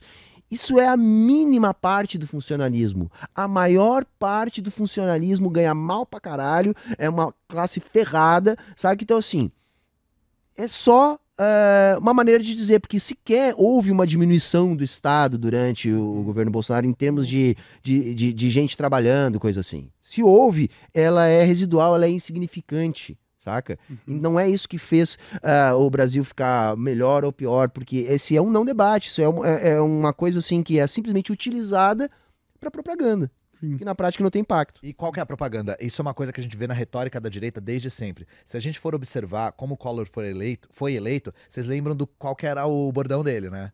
Caçador de É marajás. o verdade. que que é o marajá? O marajá é o funcionário público que ganha muito e trabalha pouco. Uhum. Qual que é a questão? Toda a retórica da extrema-direita, ela precisa ocultar que o verdadeiro problema é a burguesia.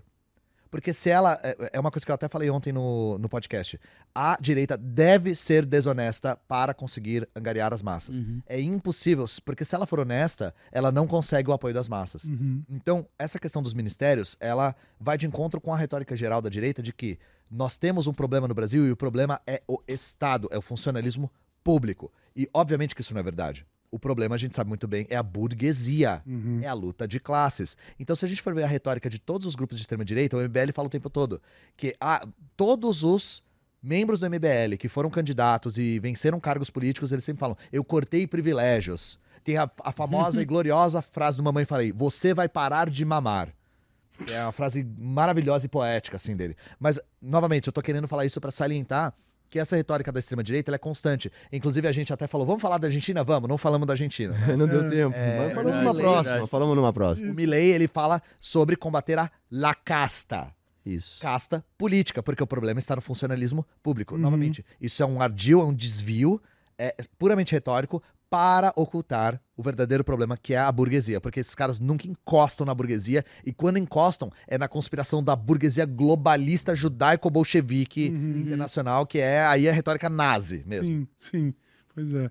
A Ângela Soares ela fez uma pergunta aqui, ela é uma pergunta bem clássica, mas é sempre bom reforçar, porque ela diz que ela passou a entender e se identificar com o comunismo com vocês, disse que principalmente por causa do Ian, mas ela sente que está só na teoria e ela queria caminhar mais para a prática. Como fazer isso mesmo com a correria do dia a dia?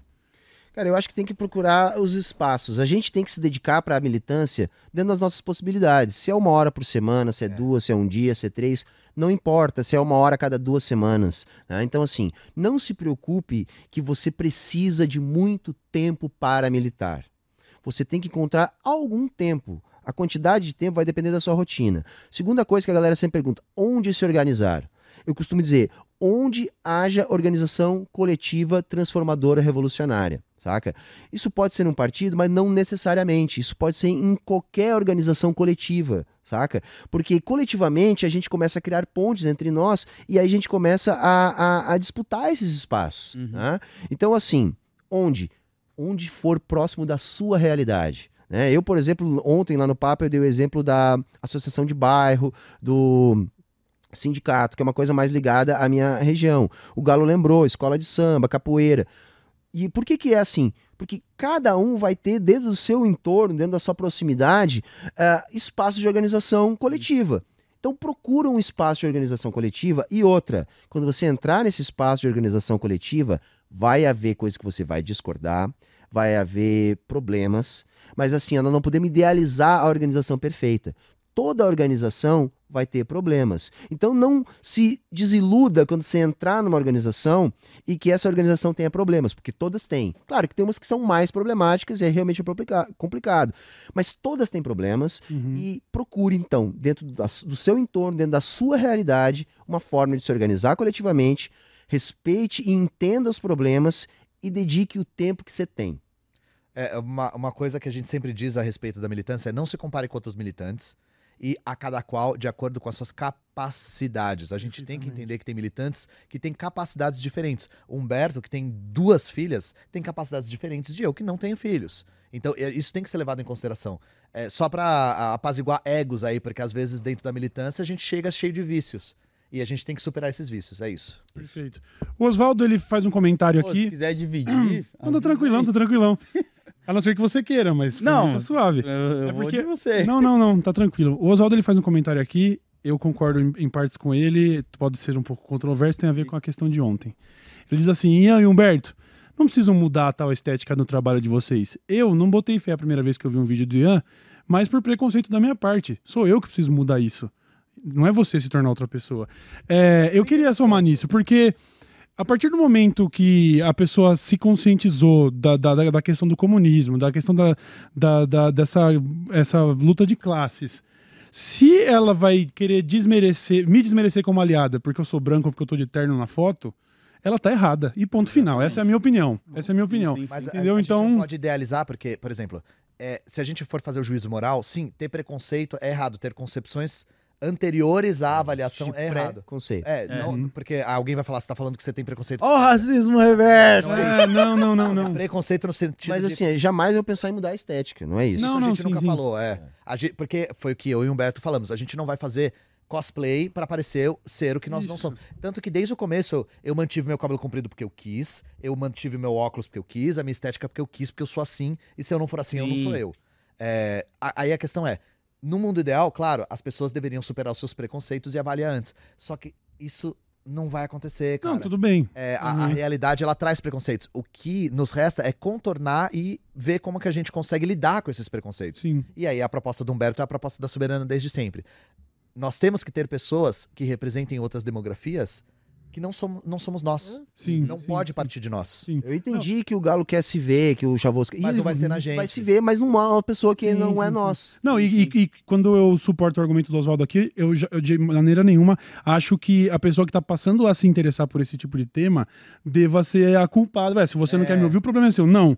Mas a partir do momento que você já está familiarizado de qual é a luta, eu acho um pouco. Pode ser um pouco mesquinho. É, Se ainda, ainda nesse estágio, Sabe, você já tá no estágio intelectual pra entender que a coisa transcende Sim. cor e roupa, tá e ligado? existe influenciadores, com certeza, que também são da periferia, mas falta também a galera querer acompanhar eles também, né? Tem isso porque tem também, isso mano. também, porque uma coisa é vocês que, e eu falo vocês, a galera que tá vendo, assim, projetar que vocês passam a falar assim, sendo que, tipo, já tem pessoas nesses lugares que falam há um tempo, só que a diferença é que eles não têm a visibilidade, Mesmo. sabe? Pra poder essa outra galera se identificar neles também e eles chegarem. Eu então acho- acho que não precisa. Eu acho que uma coisa que ajuda a explicar isso é o seguinte, né? É, o que tá mais é, é, abrangente em termos de acesso à internet ainda é aquele esquema que você compra o chip básico, vem com WhatsApp e Facebook. Você não tem o acesso, não é todo mundo ainda que tem o acesso a- a- ao YouTube, ao streaming, assim. Isso ainda há. Vai desaparecer com o tempo, já está bem pequeno, mas ainda há algum recorte de classe nisso aí que faz com que a internet ainda seja muito Sim. masculina, branca, sudestina, saca? Ainda é isso, sabe? E aí acaba que a Soberana também reflete um pouco isso, o Uhum. fato de nós sermos os maiores canais ainda reflete um pouco isso, mas nós vamos forçar a mão pra mudar. É o que eu falo direto pra galera. Pensa agora em quantos influenciadores e Minas Pretas LGBT vocês acompanham que estão com grande visibilidade. Tira eu da conta ainda. E aí, se passar de 10, vocês mandam nos comentários. Mas isso é responsabilidade nossa também, porque quem tem visibilidade tem que ajudar. Sim, tal qual eu outros. fui, exato. Tal qual eu fui ajudado pela Sabrina Fernandes, foi ajudado pelo próprio Humberto, pelo João Carvalho, foi ajudado muito pelo Luigi, eu devo muito ao Luigi, foi ajudado pelo Orlando Calheiros. Todas essas pessoas me ajudaram, tá, gente? É uma coisa que a gente já conversou aqui. Tem que ter um pouco de mérito, no sentido de o conteúdo tem que ser de qualidade, mas não basta ele ser de qualidade. Não. Você precisa também de ajuda, e eu tive. E nós fazemos um trabalho também de divulgar o máximo de pessoas possível. O Luigi continua fazendo isso. O Luigi Luigi faz, divulga é todo mundo que ele acha bom. Eu tento fazer isso também e, quando possível, convidar para o meu canal para falar. Uhum. É nossa responsabilidade também isso. A gente traz isso pro nosso lado também. Perfeito. Tecnologia e classe, ele manda um salve pra todos aqui e pede é, para que Ian e o Berto falem um pouquinho mais dos outros projetos da Soberana, como a Audioteca, Sameca, Segunda Pop e o Teclas. Tecnologia e Classes. O Teclas é a nossa organização para estudar e organizar e difundir informação a respeito dos profissionais do TI, que é uma classe que às vezes não se enxerga como proletária, às vezes é, não, não se une por motivos triviais e é muito infiltrada também por pensamentos é, cripto-anarcocapitalistas. Então o Tecla surgiu com os meninos dos computador lá da Soberana é, e foi fundado para fazer esse debate para organizar a classe que trabalha com esse a categoria, né? Que trabalha com, com essa área. Então sigam o Teclas no YouTube, temos o canal do Teclas. É, que é principalmente capitaneado pelo Lucas Zavak, que é o menino dos computador e o menino do metal. É, você olha pra ele, você não dá nada de esquerda, mas o cara é marxista-leninista até os ossos, assim. Foda, foda. E ele é o, é o marxista-leninista do metal e dos computador. É isso. Segunda Popular é o projeto da Soberana feito pelo Frog e pelo Terça sobre Animu Aí. também, né? Aham. Você você já foi convidado, Load? Pro Acho Segunda que não. Popular? Então, ó, vocês estão marcando aí, ó. Olha, tô Olha- moscando, os cara moscando. moscando. Eu acho, pode ser que sim, mas eu acho que não. Não, Eu é, vi o só senhor, primeiro senhor época. vai ser convidado pra falar sobre One Piece, certeza Aí, vai ó. ser One Piece. né? E o Segunda Popular é muito legal pra, pra fazer uma coisa que, que o Lodi já faz muito, que é fazer a ponte entre política e sociedade e arte, principalmente arte de mangá e anime. Sim. Às vezes a Segunda Popular fala também sobre outros tipos de arte, mas principalmente anime, porque são, os dois são uns otaku. Os otaku. né? É, a Audioteca Crítica é um projeto que, cara, eu acho muito. É o- aquele tipo de projeto que me dá orgulho de fazer parte da Soberana. A Audioteca Crítica é um projeto que surgiu da demanda do nosso público de conseguir se formar melhor em leituras clássicas. Muitas pessoas falam, eu tenho muita dificuldade de ler. Eu não consigo entender o texto, eu não, eu não tenho hábito de ler, então é difícil de sentar, às vezes eu não tenho tempo. E aí a Audioteca é um projeto dos membros da Soberana, principalmente do Rafael Zorzal e da Elisa, de ler em voz alta os textos clássicos do marxismo, Ah, que foda. geralmente com introduções pra explicar. Tem introdução minha, inclusive, se vocês forem ver o do Manifesto Comunista, a introdução é minha, né? É uma introdução de 10 minutos falando do contexto de publicação do manifesto. Foda. Então, a audioteca é fantástica, porque ela serve pra quem tem déficit de atenção, pra quem não tem tempo e não tem hábito, e é uma imensa curadoria de textos revolucionários. Porque às vezes, às vezes você fica assim, o que, que eu leio? Eu nem sei o que ler. E Sim. lá tem uma lista, a gente prioriza autoras mulheres, negros, brasileiros. Aham. A gente também tem Foda. essa curadoria pra não ficar só em Marx, Engels, Lenin e Mao Zedong, sabe? Sim. Então é uma imensa curadoria. É tipo um audiobook? É. É isso. Aí vira uma tipo um opção pra audiobook. você Tem uma que. introdução, a galera contextualiza Sim. e É, tal, hora. e depois se lê o texto. Não, e tem um refiro, aí, porque fitness, né? De repente. Na academia, Porra. a galera fala que ouve na academia, ouve no carro, ouve no... A gente usa, porra. Sim, Quando tem sim, leitura, sim. a gente vai fazer formação, tem leitura obrigatória, mano, eu meto a audioteca lá e ouço, eu não vou Uhum. ler, sabe? Porque eu consigo absorver tão bem quanto, sabe? A Elisa narra muito bem, o Zorzal narra muito bem, o Zorzal é editor profissional, então a edição é toda luxuriante, cheia de detalhes Legal. e tal. O moleque é Muito bom mesmo. Foda, muito O- a, a foda. audioteca é fantástica. E o Sameca, é Sameca. outro projeto daqueles que, que assim, Orgulho do caralho. muito orgulho. O Sameca é um projeto capitaneado pelo Vini Days, que é psicólogo, e ele viu a necessidade de criar uma frente de massas para não só fazer um atendimento para o nosso público num esquema pague o quanto você consegue, Uhum. mas também para organizar a categoria de psicólogos, que é uma categoria super explorada por convênios. É uma Uhum. categoria que não é tão organizada. Então é, é fantástico. O Sameca é uma frente de massas. Nós temos agora mais psicólogos dentro da Soberana que capitaneam esse projeto. Uhum. E a gente pode dizer com todas as letras que o Sameca salvou vidas. Foda. Porque são pessoas que não conseguem ter dinheiro para Precisam de, de, de, de tratamento. urgente de, tratamento. E aí Uhum. a, a gente acaba oferecendo, a partir do Sameca, isso pra galera que não pode, que não tem como, que não tem acesso, né? E, e a gente sabe da necessidade disso. Foda. E a galera que pode pagar, paga pra ajudar, paga Uhum. melhor pra ajudar. Tem um apoia-se do Sameca também. O Sameca, é, você pode ter certeza de que você vai ser atendido por um psicólogo com consciência de classe, Uhum. porque o Sameca tem formações continuadas de professores, eles se reúnem, eles são organizados. É, é uma frente de massas da Soberana e o, o Sameca é, ajuda muito a organizar os próprios profissionais da categoria de, psi- de psicologia, no geral, Uhum. né? De várias frentes de psicologia. Então é um projeto que, nossa, Foda. foi uma escola pra gente de compor uma frente de massas. Foi uma- um aprendizado fantástico. E é aquela coisa de. A gente recebe mensagens todos os dias falando: graças ao Samek eu consegui isso, eu consegui aquilo, eu consegui ajuda, eu precisava muito. Então, assim, gente. Aí, pra vocês entenderem, isso fantástico que, que fizeram a gente falar sobre isso. A Soberana não é o Ian Neves falando. A Soberana não é o Humberto no domingo falando do, da, do Arthur Lira. A Soberana é um coletivo marxista-leninista Uhum. que trabalha o tempo todo em várias frentes, no que for possível. E isso em dois anos só. A gente tem Aliás, vai anos. ter agora, mês que vem, o segundo congresso. congresso. Nacional da Soberana. E vai É ser- verdade, teve o primeiro que foi aquele lá no. Que o Humberto estava aqui eu vim, congresso. eu aproveitei pra vir aqui quando eu tava pro congresso. Eu né? lembro. Agora mês que vem, né? É, mês que vem já é o nosso Algum congresso. encheu. o segundo congresso.